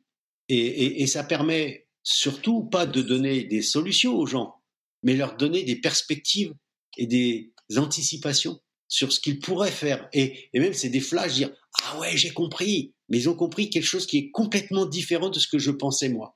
Et c'est tant mieux. C'est la plus belle des choses, c'est quand les gens font quelque chose qui ne t'appartient pas.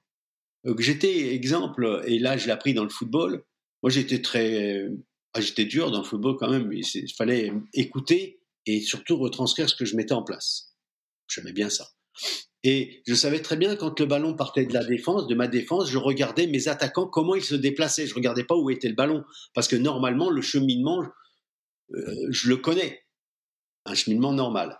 Et là, je me rends compte que finalement, ce cheminement, ils font, ils, partent et moi j'attends le ballon là-bas. Je regarde que le ballon arrive là-bas, il fait ça, ça, et le ballon n'arrive pas dans la fraction de seconde que j'imaginais le cheminement du ballon et des, les, transmissions du ballon par les joueurs. Et, je, et là, je suis sur le banc de touche, je me lève, prêt à gueuler, et là, je suis obligé de me rasseoir parce qu'ils ont trouvé une autre façon de faire qui amène le but. Ça veut dire qu'ils ont pris un autre cheminement ah que celui que j'avais proposé. Ils avaient donc transgressé les règles et donc moi, ça m'avait mis en colère, ça me met en colère, je me lève et au moment de crier, dire oh c'est pas possible, je suis obligé de me rasseoir pour accepter qu'ils aient pu trouver quelque chose de mieux encore que ce que j'avais pu proposer. Et eh ben c'est ça. Les, les outils, c'est ça. C'est exactement ces choses-là. C'est euh, tu les transmets ou l'accompagnement. Tu transmets quelque chose, mais tu tu ne sais pas ce que l'autre, quel chemin l'autre va prendre. Et c'est tant mieux.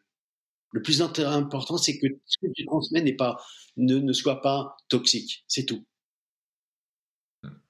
En, effet, il faut pas que ça soit toxique et, ce qui est notre, euh, du moins nos métiers, euh, c'est ce qui est fabuleux. C'est euh, c'est vrai que le fait de pouvoir accompagner et de et justement de pas formater, chose que certains professionnels malheureusement peuvent faire parfois parce qu'ils ont vu qu'il y avait une réussite avec un sportif ou avec un certain type de personne. Du coup, ils reproduisent sans cesse la même chose, mais vu qu'on est différent et on a des perceptions différentes, bah ça marche pas avec tout le monde. et c'est ça qui est assez fabuleux. C'est en effet, il y, a, mille et une manières quelque part d'arriver euh, au chemin que l'on souhaite. Pour aller dans ton sens, Quentin, euh, il, est, il est logique, il est bon de savoir que le sportif de haut niveau, pour ne parler que du sportif et de la performance, mais ça peut être aussi dans le monde de l'entreprise ou chez les mmh particuliers, c'est que on s'est construit avant de rencontrer un préparateur mental ou avant de rencontrer un coach. Un coach, on s'est construit d'une certaine façon, et lui ne sait pas comment on s'est construit.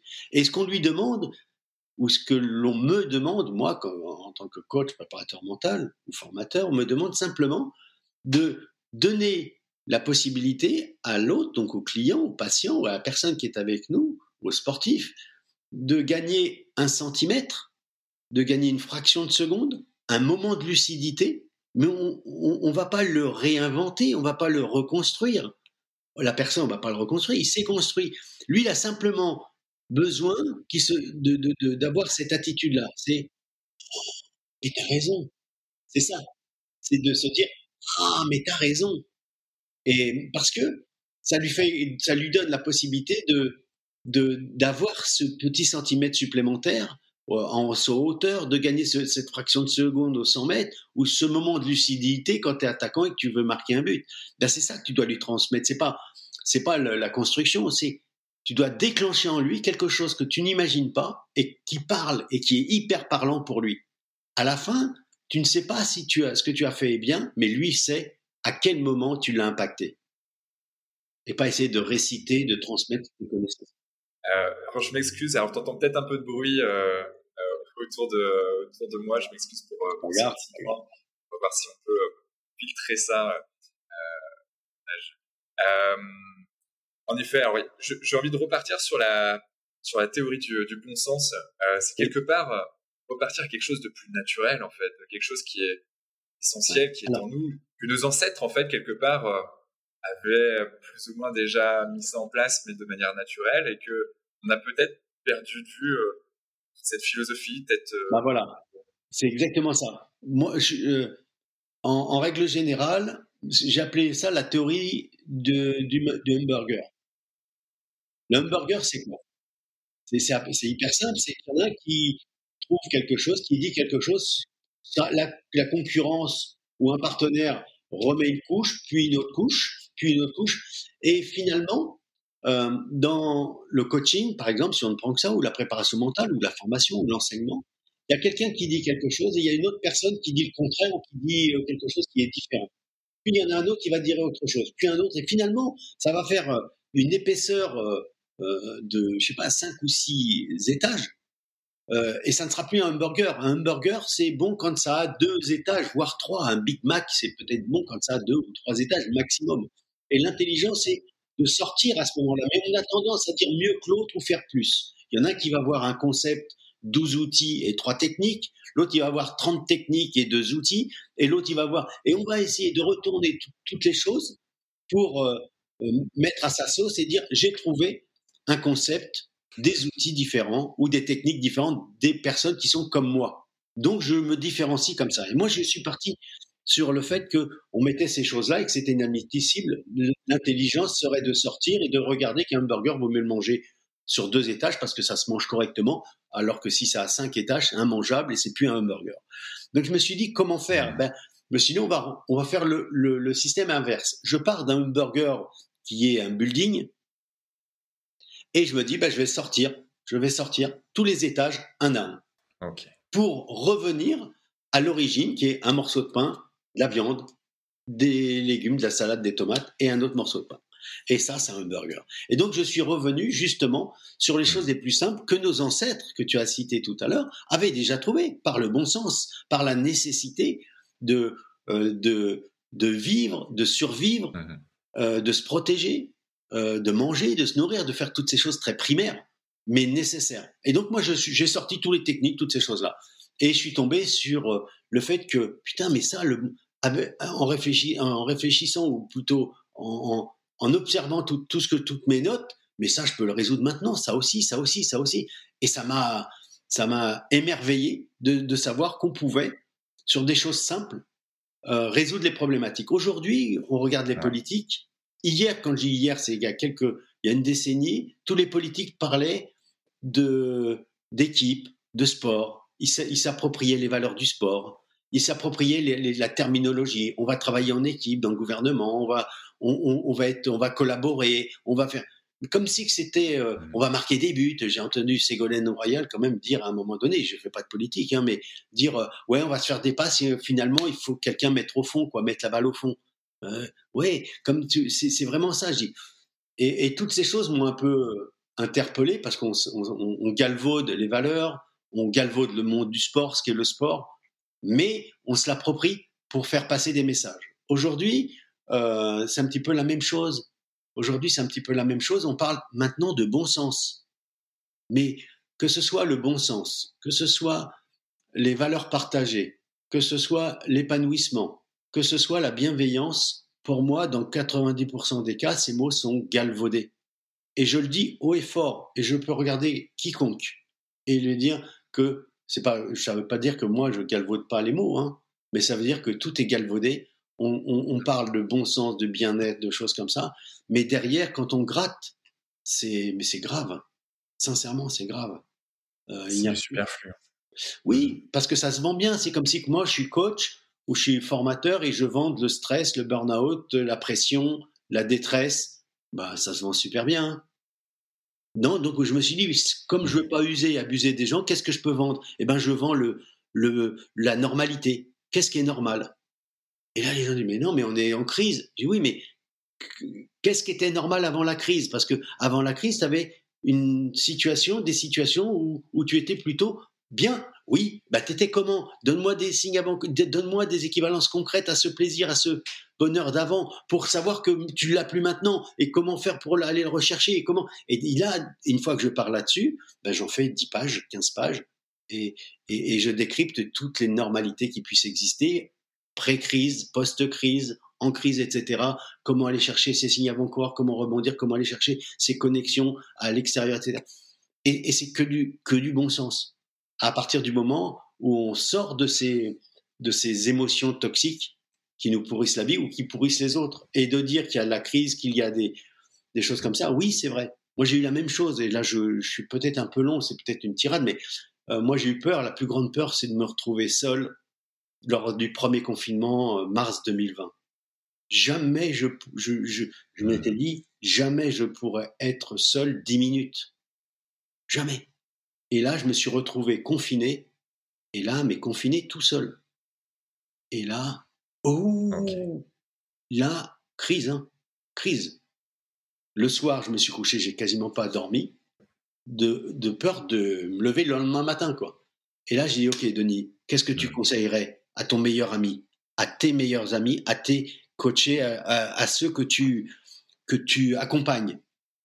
Tu leur dirais quoi face à ça? Mmh. Bah, C'est simple, hein je leur dirais allez sur vos envies, uniquement, essentiellement sur vos envies. Ah ouais, et toi, tu ferais quoi? Voilà, j'irais bien me balader. Ok, je vais me balader. T'as envie de faire quoi? Ben, J'ai envie de faire un podcast. J'ai envie de, euh, j'ai envie de jouer aux fléchettes. J'avais un jeu de jouer aux fléchettes. J'ai envie de euh, d'aller euh, d'observer la nature aurait dit, ah, tiens, je planterais bien des carottes et des pommes de terre et des, pas des pommes de terre, mais des, tomates et tout. Ok, je vais chez le, le, le, le ou je sais pas quoi. Je vais, je vais chercher, je, n'avais jamais planté de tomates, de trucs comme ça de ma vie. Et j'ai fait, et je gardais mes envies. Et surtout, une envie pouvait durer cinq minutes, elle pouvait durer une heure.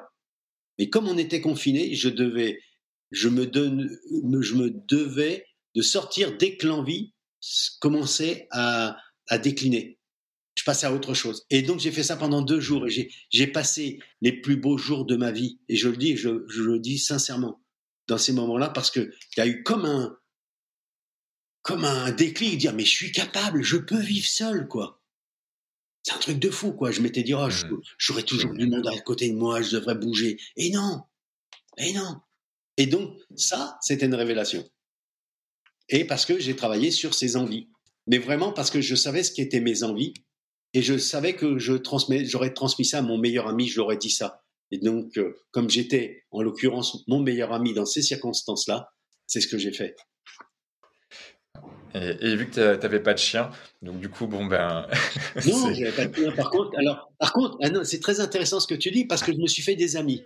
Le hasard a fait que quelques jours après, j'ai rencontré une couleuvre qui faisait peut-être presque un mètre de long, de sur ma terrasse. Ouais. Euh, que j'avais des, des pivers. Ma phobie. ouais, ben voilà, les pivers. Mais moi aussi, je n'aime pas spécialement les serpents, mais bon, j'ai des pivers qui venaient. J'ai eu la possibilité de découvrir un pivert qui tapait dans les qui faisait, qui a fait son nid, qui a fait un trou comme ça, et j'ai vu les petits oisillons à ce moment-là. J'ai vu qui, qui piaillaient, donc c'était au mois de mars, hein, c'est un truc de fou. Hein. J'ai vu, euh, j'ai vu des animaux, des écureuils venir à côté de chez moi que je voyais plus depuis ce temps. Donc, et, et j'ai profité de ces, ces choses-là parce que tout bouge dans ce cas-là, tout bouge, et on est beaucoup plus attentif à des choses qui n'étaient pas euh, qui était, euh, trop simple pour nous. On va chercher la complexité alors que on dit toujours mais le bonheur est, au pied de chez toi. Oui, mais on le voit pas parce qu'on veut mieux que les autres. On veut plus que les autres. Bah moi j'ai été plutôt dans ce type de défi je te rejoins complètement sur le fait, euh, euh, et, et, notamment le télétravail accentue ça, je pense profondément euh, depuis euh, depuis peu, parce qu'on a été forcé à faire du télétravail pour beaucoup euh, d'entre nous. même si pour moi, je pense que le télétravail c'est une bonne chose, mais quand on passe de de zéro à, à total remote, donc c'est-à-dire full remote, donc totalement en en, en, télétravail avec tous les codes, avec les enfants, avec potentiellement ben voilà de la famille et bien plus euh, et ben en fait ça, ça, change beaucoup de choses. Et en fait nos besoins euh, certes on a les besoins de dormir de manger euh, les besoins on va dire vitaux mais mais il y a aussi nos besoins de, de, de communiquer en direct le besoin de, de pouvoir aller euh, se balader dans la forêt par exemple. Ce sont des besoins qui qui sont presque vitaux pour euh, pour, pour nous hein. en tout cas pour moi par exemple c'est c'est d'aller marcher voilà, dans la ville de Montpellier. Il y a des endroits super géniaux. euh, chacun d'entre nous voit la vie différemment. Certains ont besoin de monde autour d'eux, d'autres ont besoin de solitude et de tranquillité. Le télétravail peut être exceptionnellement beau pour euh, certains et très nocif pour d'autres. Et peut-être qu'il faut équilibrer, peut-être pas. Ça veut dire qu'on ne sait pas. C'est dans ces moments de grande difficulté, des moments de crise, que l'on a véritablement la, la réponse aux questions qu'on peut se poser. C'est-à-dire qui l'on est parce qu'on sait ce qu'on a besoin. On, a ce qu'on, sait ce qu'on a besoin dans ces moments-là. Et, euh, c'est pour cette raison qu'on sait aussi qu'on doit savoir et se rendre compte que précédemment, on n'était peut-être pas sur le bon chemin, le nôtre. Parce que euh, ben, on n'est pas fait pour être avec du monde, parce que quand il y a beaucoup de monde autour de nous, pour certaines personnes, c'est compliqué. Et le fait que ce soit hyper compliqué pour euh nous, avec du monde, on doit faire des efforts considérables considérable pour euh, euh, vaincre le monde. Et quand on rentre chez nous, il doit savoir, on a besoin de tranquillité et de calme. Et inversement, certaines personnes, quand ils sont au boulot, ils sont seuls dans un bureau et ils se font du mal. Ils se rendent pas compte que c'est une grande contrainte pour eux, et, et, ils se rendent compte que quand ils rentrent chez eux, ils doivent bouger, aller boire des coups, voir des potes, etc. Donc, c'est riche d'enseignements. Ces moments-là sont riches d'enseignements pour dire est-ce qu'on est bien, et c'est pour cette raison que certains managers, certains collaborateurs se sont posé la question de savoir s'ils devaient continuer ou s'il ne fallait pas changer. Aujourd'hui, on a vu beaucoup, il y a une recrudescence de coachs, de formateurs, de, de, préparateurs mentaux qui sont venus sur le marché parce qu'ils se sont dit, bah, je veux plus revivre ce que j'ai vécu précédemment, je vais changer. Euh, parce que mon boss, il est comme ceci, mon manager, il me harcèle, etc. Donc, donc on a envie d'autre chose. Et on se rend compte que beaucoup ont besoin d'autonomie, de liberté, qu'ils n'avaient pas du tout dans le job qu'ils faisaient, mais euh, le côté alimentaire ou euh, le mouton qu'on était euh, nous obligeait à tendre vers ça.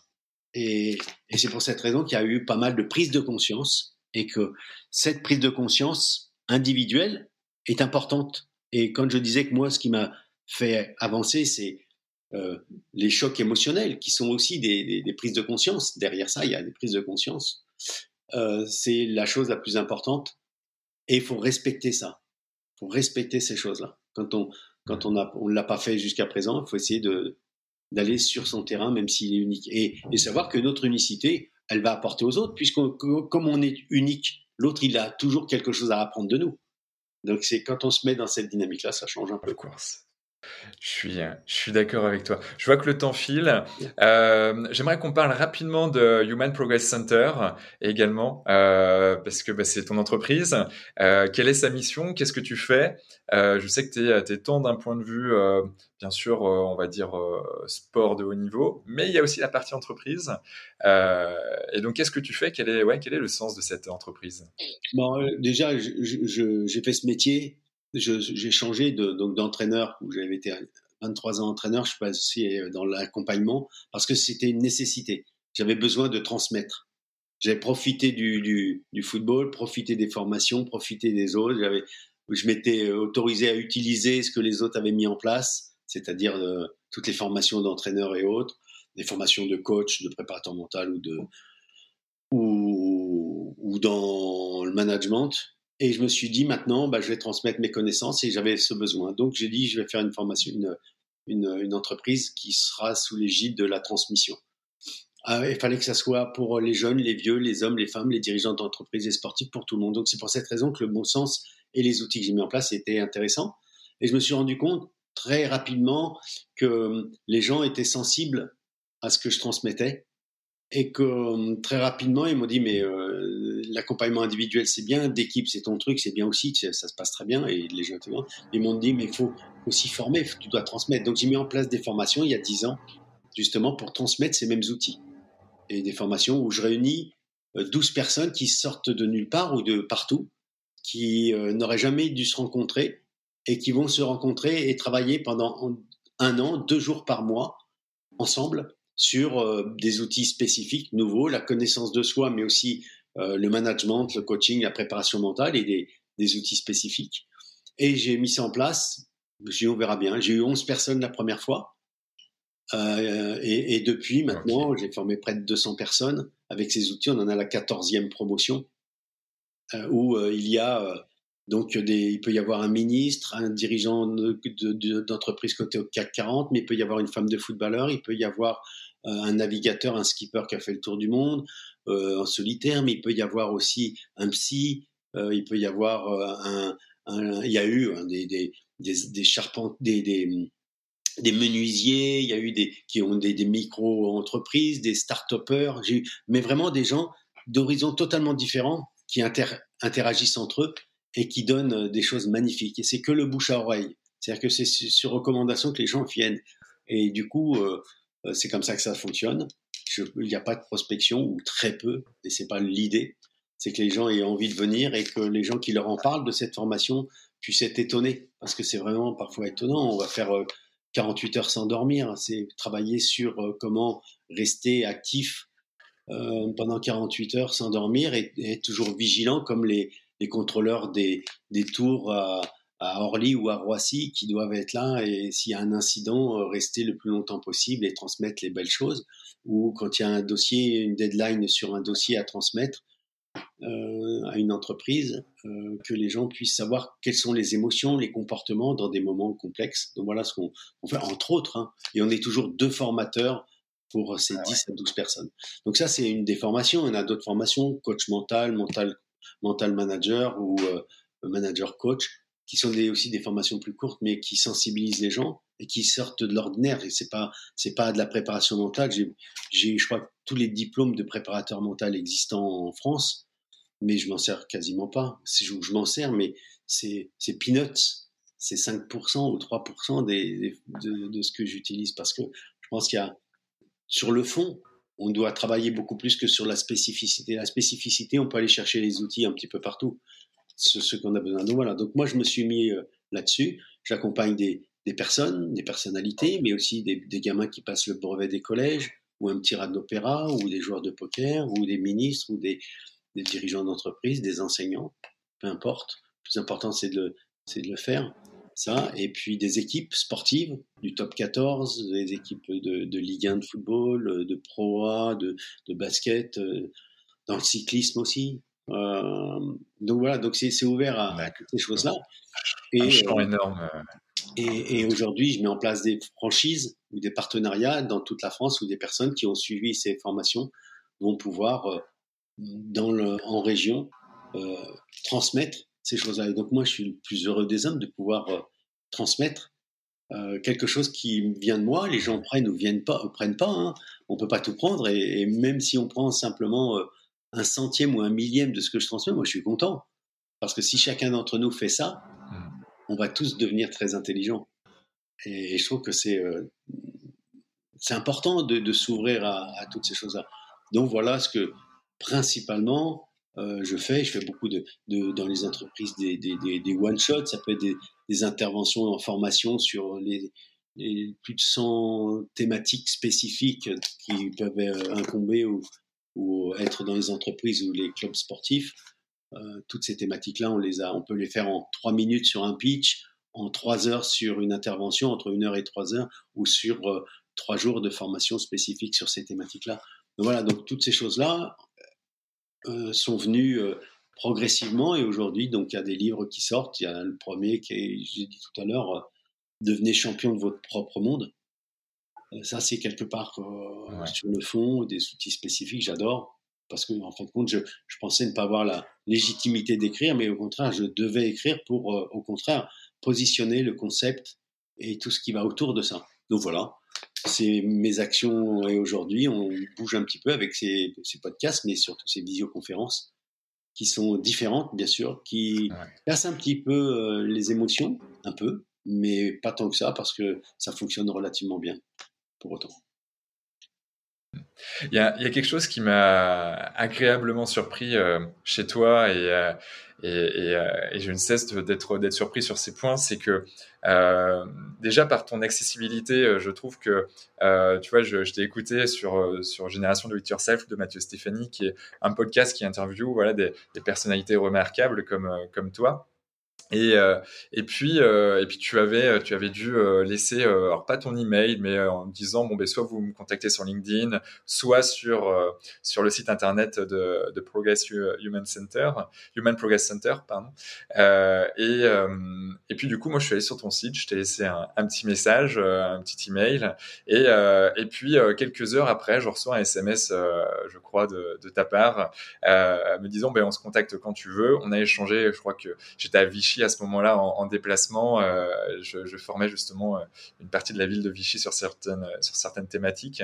Et, euh, et, là, et là on a dû passer presque une heure et quart ou une heure trente à discuter de tout et, et, et, je pas vite de rien parce que c'est plutôt de tout qu'on a discuté, euh, surtout sur nos métiers. Et, euh, et puis bah, très vite, je, me suis renseigné, j'avais envie d'en savoir beaucoup plus sur bah, sur qui était l'homme de Nitroche. Et, et c'est vrai que de par ce que tu fais même en période de confinement et même encore actuellement, tu tu, tu, tu proposes des des, des coachings gratuits à, à, des personnes qui en ont besoin. Et moi, je trouve ça fabuleux et, et très euh, altruiste de, de, de, ta part et, et, euh, et, ça mérite en tout cas d'être mentionné et, d'être cité et d'être euh, presque crié haut et fort parce que euh, non pas pour que tu aies maximum de personnes parce qu'à un moment donné tu vas être peut-être un peu sous l'eau euh, mais, mais c'est plutôt voilà cette générosité que tu, que tu transpires et que c'est pas juste de la façade c'est vraiment, vraiment toi quoi. Non, non. Non, en, fin de compte, j'ai mis euh, en place tout ce qui m'aurait, tout ce que j'aurais aimé savoir ou recevoir. Donc, euh, ces formations, elles sont faites pour euh, parce que j'aurais aimé avoir ce que je transmets. Ça, ça m'a manqué. Alors, je fais plus pour une reconstruction de moi-même, peut-être, mais c'est c'est ça. J'écris pour moi parce que ce que j'écris, c'est pour moi, parce qu'il faut que ça sorte et que ça donne, ça a un débouché. Euh, je, je, donne, ouais, je, je, donne aussi ce que je, donc ce que j'aimerais recevoir. Quand je donne des coachings gratuits, et ça je le fais régulièrement, euh, ça me prend du temps, mais j'ai 24 heures par jour euh, de, de, pour vivre euh, et je suis éveillé puisque j'accompagne des, des, skippers qui ont besoin d'être, j'ai besoin d'être à l'écoute de à, à, tout moment. Donc dans la nuit, s'ils m'appellent, je réponds. Et je préfère répondre dans l'instant parce que les problématiques sont vite, euh, entre guillemets, euh, appréhendées et on a moins de problèmes derrière ça. La pire des choses, c'est que la personne tarde à transmettre. Donc là, il faut aller vite. Et quand on m'appelle, je ne peux pas toujours répondre dans l'instant, mais je crois que dans 99% des cas, j'ai répondu à tout le monde. Si je ne l'ai pas fait, c'est un oubli ou euh, un oubli, ça peut pas être autre chose. Parce que si je dis je, je dis ou je fais ce que je dis. Et je dis ce que je pense. Et, euh, parce que quand j'étais gamin, j'ai commencé par ça. Tu vois, ça me rappelle quelque chose. Quand j'étais gamin, un, jour, euh, j'ai dit euh, moi je dis, moi je fais. Parce que j'étais gamin et puis ma cousine m'embêtait. Et j'ai pris. j'ai dit attention parce que si tu m'énerves, je prends ta chaussure et je la balance dans le canal. La chaussure, hein, bien sûr. Et euh, j'ai dit, moi je dis, moi je fais. Et j'étais gamin, et on m'a rappelé ça toute ma jeunesse. J'ai pris la chaussure, j'ai jeté dans le canal. Parce que ma cousine m'ennuyait, m'embêtait, etc. Et, je et j'ai fait ça toute ma vie. J'ai pensé que c'était la plus belle des choses, de, faire ce que l'on dit. Et je me suis dit, oui, sauf que tu, te, tu peux euh, te faire du mal. Donc j'ai dit, je fais ce que je dis et je dis ce que je pense. Ça veut dire que maintenant, j'essaye de penser, dire les choses et les faire et les mettre en application. Donc quand je pense que je peux transmettre, je le dis. Et si je le dis, je le fais. Voilà, c'est hyper simple. Hein. Ma vie, elle est réglée, hein, pas réglée, parce que je suis plein d'imprévus aussi, mais mais c'est quand même euh, comme ça. C'est l'alignement. ouais, c'est quand, Quand quelqu'un est, bien dans ses baskets, euh, qui, qui, rayonne, euh, ben c'est tout simplement entre ce que je dis, ce que je pense et ce que je fais, ben on est en totale adéquation avec ça. Et, et puis pour nous, c'est limpide. C'est pas toujours le cas. Il y a des fois, hop, il y a des réajustements à, à faire. Et, comme, comme tout le temps, souvent. Ouais.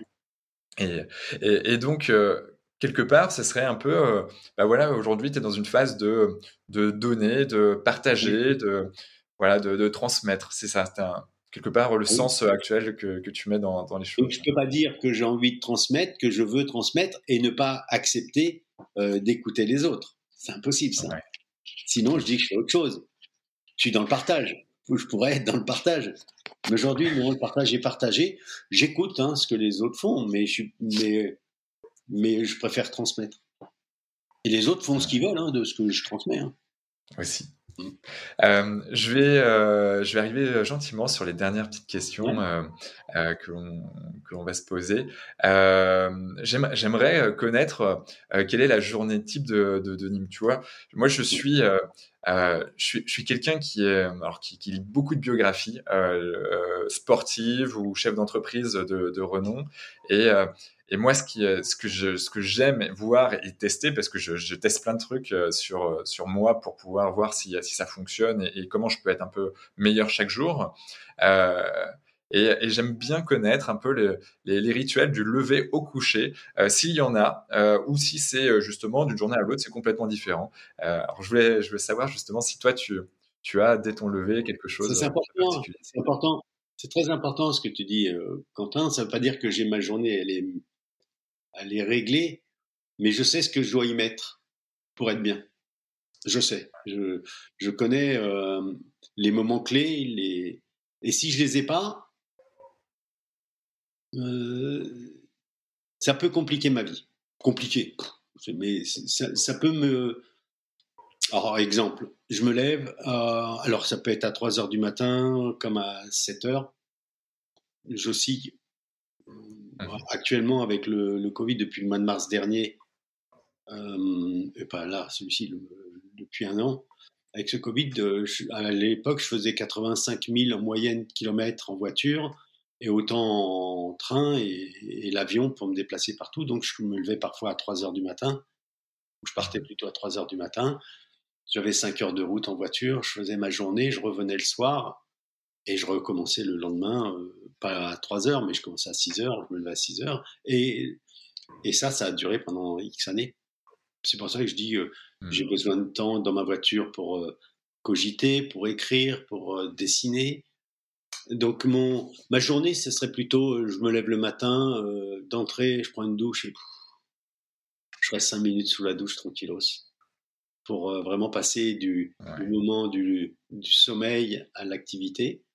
Derrière ça, systématiquement, je prends un café. Tout seul, j'adore prendre un café tout seul, euh, même s'il fait nuit dehors, même si ou c'est le, le, jour se lève, peu importe. J'aime bien prendre un petit café tout seul. Ensuite, euh, je vais prendre, euh, je vais prendre ma voiture en temps normal. Je fais le sas entre ma, maison et le ou l'appartement où je suis et le et le boulot. je pars toujours une heure ou deux avant le rendez-vous que j'ai dans la journée. Euh, j'aime surtout pas être en retard. Les autres peuvent être en retard, je m'en fiche complètement, mais moi je supporte pas d'être personnellement en retard. Donc j'arrive toujours longtemps à l'avance et ça peut être souvent une heure et l'heure qui précède le rendez-vous. Je vais pas réviser, je vais pas euh, travailler là-dessus pour, pour autant. Je vais prendre mon petit café, je vais prendre, j'allais dans les bars. Je crois que dans les villes, je connais les villes où j'habitais, je connais les 50 ou 70 bars qui existent pour avoir pris euh, autant de café dans ces bars parce que je bois beaucoup de café. Je buvais beaucoup de café, j'en bois un petit peu moins maintenant. Et donc ça, c'est un rituel. Que le café est important, d'arriver en avance c'est important. Et donc je vais sur les non négociables qui sont chez moi. Voir le café, la douche, le, sas qu'il y a entre ma maison et le boulot. Ça, ce sont des non négociables et des incontournables. Je peux pas les, retirer de. Et puis boire un petit café en ville, là, ce qui me manque le plus, je dis toujours, c'est les bars. Les gens disent, il doit être ivrogne, je bois pas, mais, mais c'est boire mes petits cafés, être tranquille et observer, regarder ce qui se passe autour. Voilà. Ça, c'est mon rituel. Et puis après, euh, dans, dans les journées, c'est, de pouvoir faire euh, ce que j'aime, j'ai envie, d'avoir ce privilège de pouvoir faire ça et de changer d'une heure à l'autre, du tout au tout. Euh, je vais me retrouver dans une banlieue parisienne, comme je vais me retrouver dans un quartier chic. Je vais être avec un groupe de 50 personnes de, de, de, rugbyman.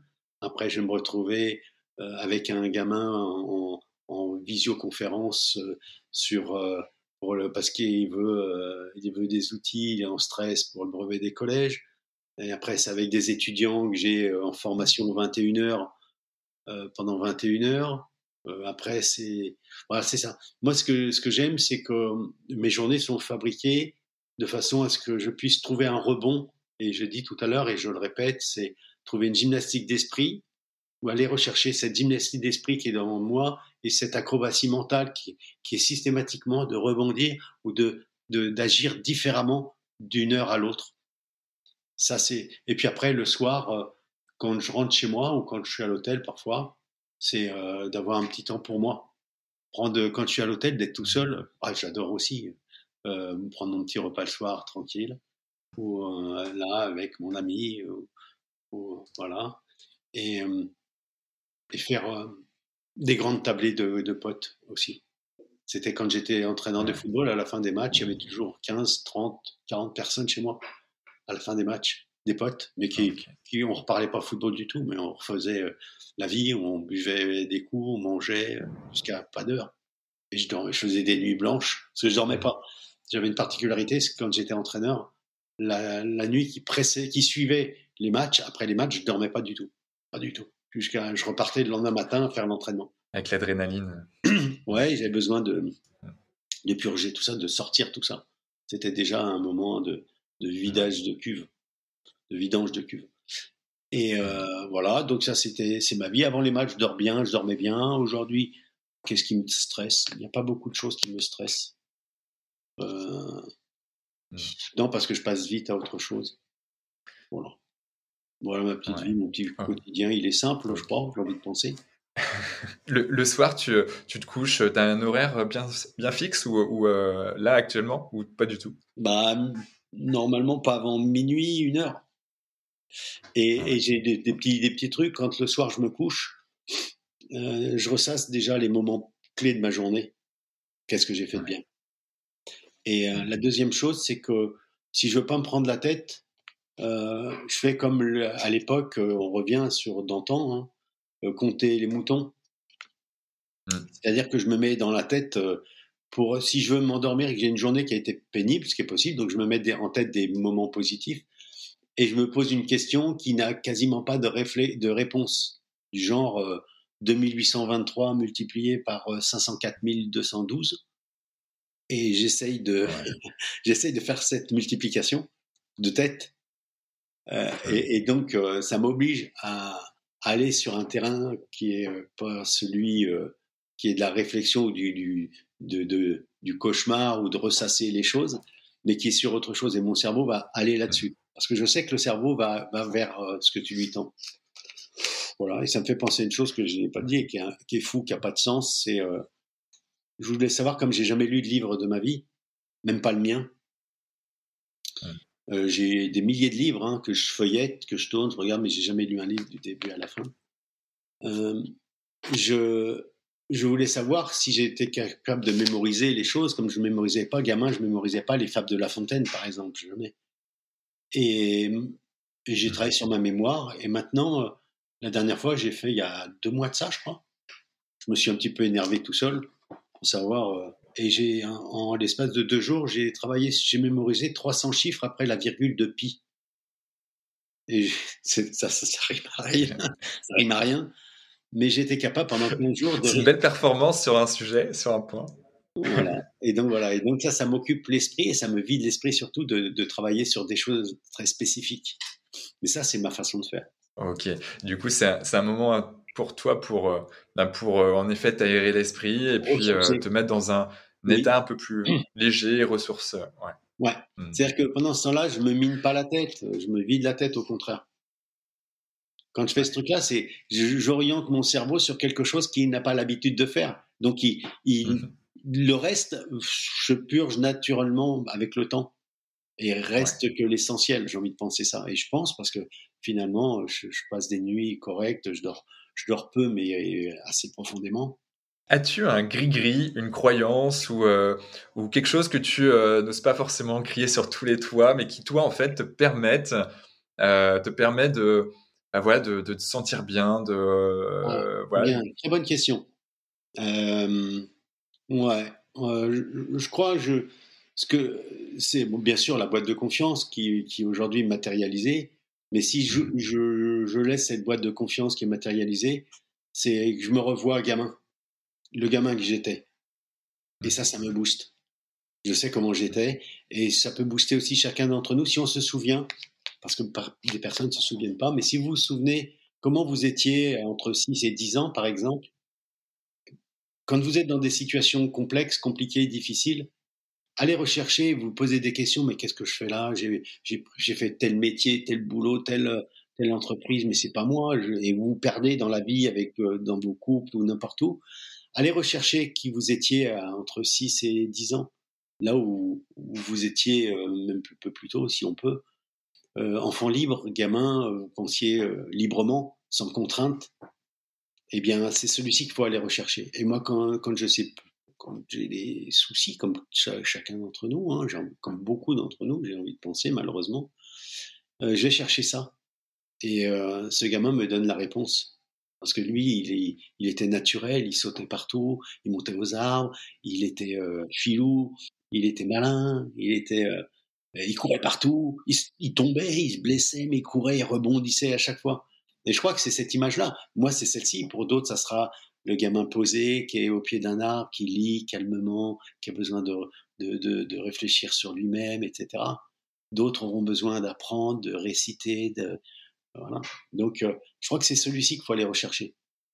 Bah, c'est ce que je fais, donc, euh, et je sais que ça fonctionne très bien parce que lui, il ment pas non plus, parce qu'il était, c'était une boule d'émotion. Merci, euh, merci pour ce partage, Denis. Comment on peut te joindre ou où est-ce qu'on peut te suivre ouais, sur les réseaux sociaux. C'est trop. Bah, réseaux sociaux, les, c'est sur LinkedIn, sur sur Facebook. Facebook aussi. ouais, bien sûr, bien sûr il y, a mes, y a mes coordonnées et, je réponds, bien sûr que je réponds. Peut-être le jour où je serai célèbre, peut-être pas, je ne pourrai plus, mais c'est pas grave. C'est pas grave. tu as déjà un niveau de célébrité, alors euh, on peut toujours faire mieux, en effet, tu as raison, Denis. si on le souhaite. Euh, dernière question, ou, en tout cas, est-ce que tu, tu as un, mot à dire à nos auditeurs? Voilà, quelque chose euh, qui, te semble vraiment important de, partager, et puis on terminera sur, sur ces quelques mots. Alors, ce que je veux dire, pensez là dans l'instant à quelque chose qui vous a marqué tout au long de ce podcast. Imaginez simplement une chose, un mot, une phrase, une expression, un comportement de Denis Troche ou, un mot qui vous a sensibilisé. Mémorisez-le, gardez-le en vous et ne changez pas. Et là, cette chose, ce que vous avez pensé, c'est quelque part quelque chose qui vous a sensibilisé et qui va hum, vous être profitable. Donc, gardez cet instant parce que chacun d'entre vous n'a pas pensé à la même chose. Chacun d'entre vous a pensé quelque chose de très spécifique. Eh bien, c'est ça. Quand on, quand on a un discours vis-à-vis d'un groupe de personnes, il faut que le message soit unique, mais que chaque personne de ce groupe puisse l'interpréter à sa façon. Eh bien, si j'ai pu vous transmettre cette, cet instant, ce moment, cette phrase, cette expression qui vibrait de ce que de mes émotions, de mon, mes connaissances et, de mes valeurs, eh bien, gardez ça, mais vous vous l'appropriez et vous pouvez être certain que ça va vous suivre à tout jamais. Et transmettez ce que vous avez de mieux, même si les autres ne l'entendent pas, transmettez. C'est primordial. Ou écoutez et prenez ce que vous avez envie de prendre. Donc voilà, moi je suis content. Et tendre bien sûr vers le titre de champion de votre propre monde, parce que ça c'est essentiel, euh, plutôt que de se comparer, de se mesurer aux autres. Et je vous souhaite beaucoup de belles choses et j'espère que je vais rencontrer euh, quelques-uns d'entre vous ou échanger euh, avec certains d'entre vous. Être champion de son propre monde. Ouais, on va terminer là-dessus. Merci Denis pour, pour ce partage. Merci infiniment parce que ouais, tu, tu sais ce que ce que je pense de toi et puis euh, et puis ça me fait euh, ça me fait chaud au cœur que ça soit aussi cette première parce qu'il y, en aura plein d'autres euh, il y aura plein d'autres épisodes et, ça me tenait vraiment à cœur que tu sois que tu sois et notamment le premier chez Génération Canopée. merci merci Denis merci toutes celles et ceux qui nous ont écoutés jusqu'au bout. Ça fait presque deux heures qu'on échange sur des beaux sujets mais qui sont importants qui nous permettent d'avancer d'être plus heureux d'être plus performant d'être en meilleure santé parce que les émotions aussi influencent notre notre santé. Euh, si vous êtes, euh, si ça vous a plu, n'hésitez pas à mettre voilà un, petit 5 étoiles, un gentil commentaire, euh, ça nous fera booster notamment sur Apple Podcast bah, dans les dans les, dans les différents niveaux, hein, on, sera, on sera mis en avant. Et puis, moi, je vous dis à très, très vite pour une nouvelle aventure. Ciao, ciao. Ciao, merci Quentin. Bravo Vous avez écouté cet épisode Génération Canopée jusqu'au bout. Merci de le partager à au moins 3 personnes autour de vous, d'inscrire vos amis au podcast sur leur smartphone et de mettre une note 5 étoiles avec un gentil commentaire, c'est ce qui nous fait ressortir dans les classements. Et c'est hyper important pour nous. Pourquoi? Parce que ça nous permet de toucher un maximum de personnes qui méritent d'être plus heureuses, en meilleure santé et plus performantes si elles le désirent. D'autant plus que plus on a d'abonnés, plus on va pouvoir faire venir des personnalités exceptionnelles avec tout ce qu'elles ont à nous apporter. Aussi, si vous me laissez votre email sur canopégénération.com, un Q A N O P E E génération G E N E R A T I O N.com, je vous enverrai l'épisode de la semaine ainsi que 2 3 conseils. Pour finir, si vous souhaitez passer un cap dans votre vie et être plus heureux, améliorer votre niveau de santé et ou devenir plus performant, toute l'équipe de Canopé Human Experience va vous bichonner comme il se doit si vous nous écrivez sur génération@canopé.com. C'était Quentin Aoustin et je vous embrasse. Ciao ciao.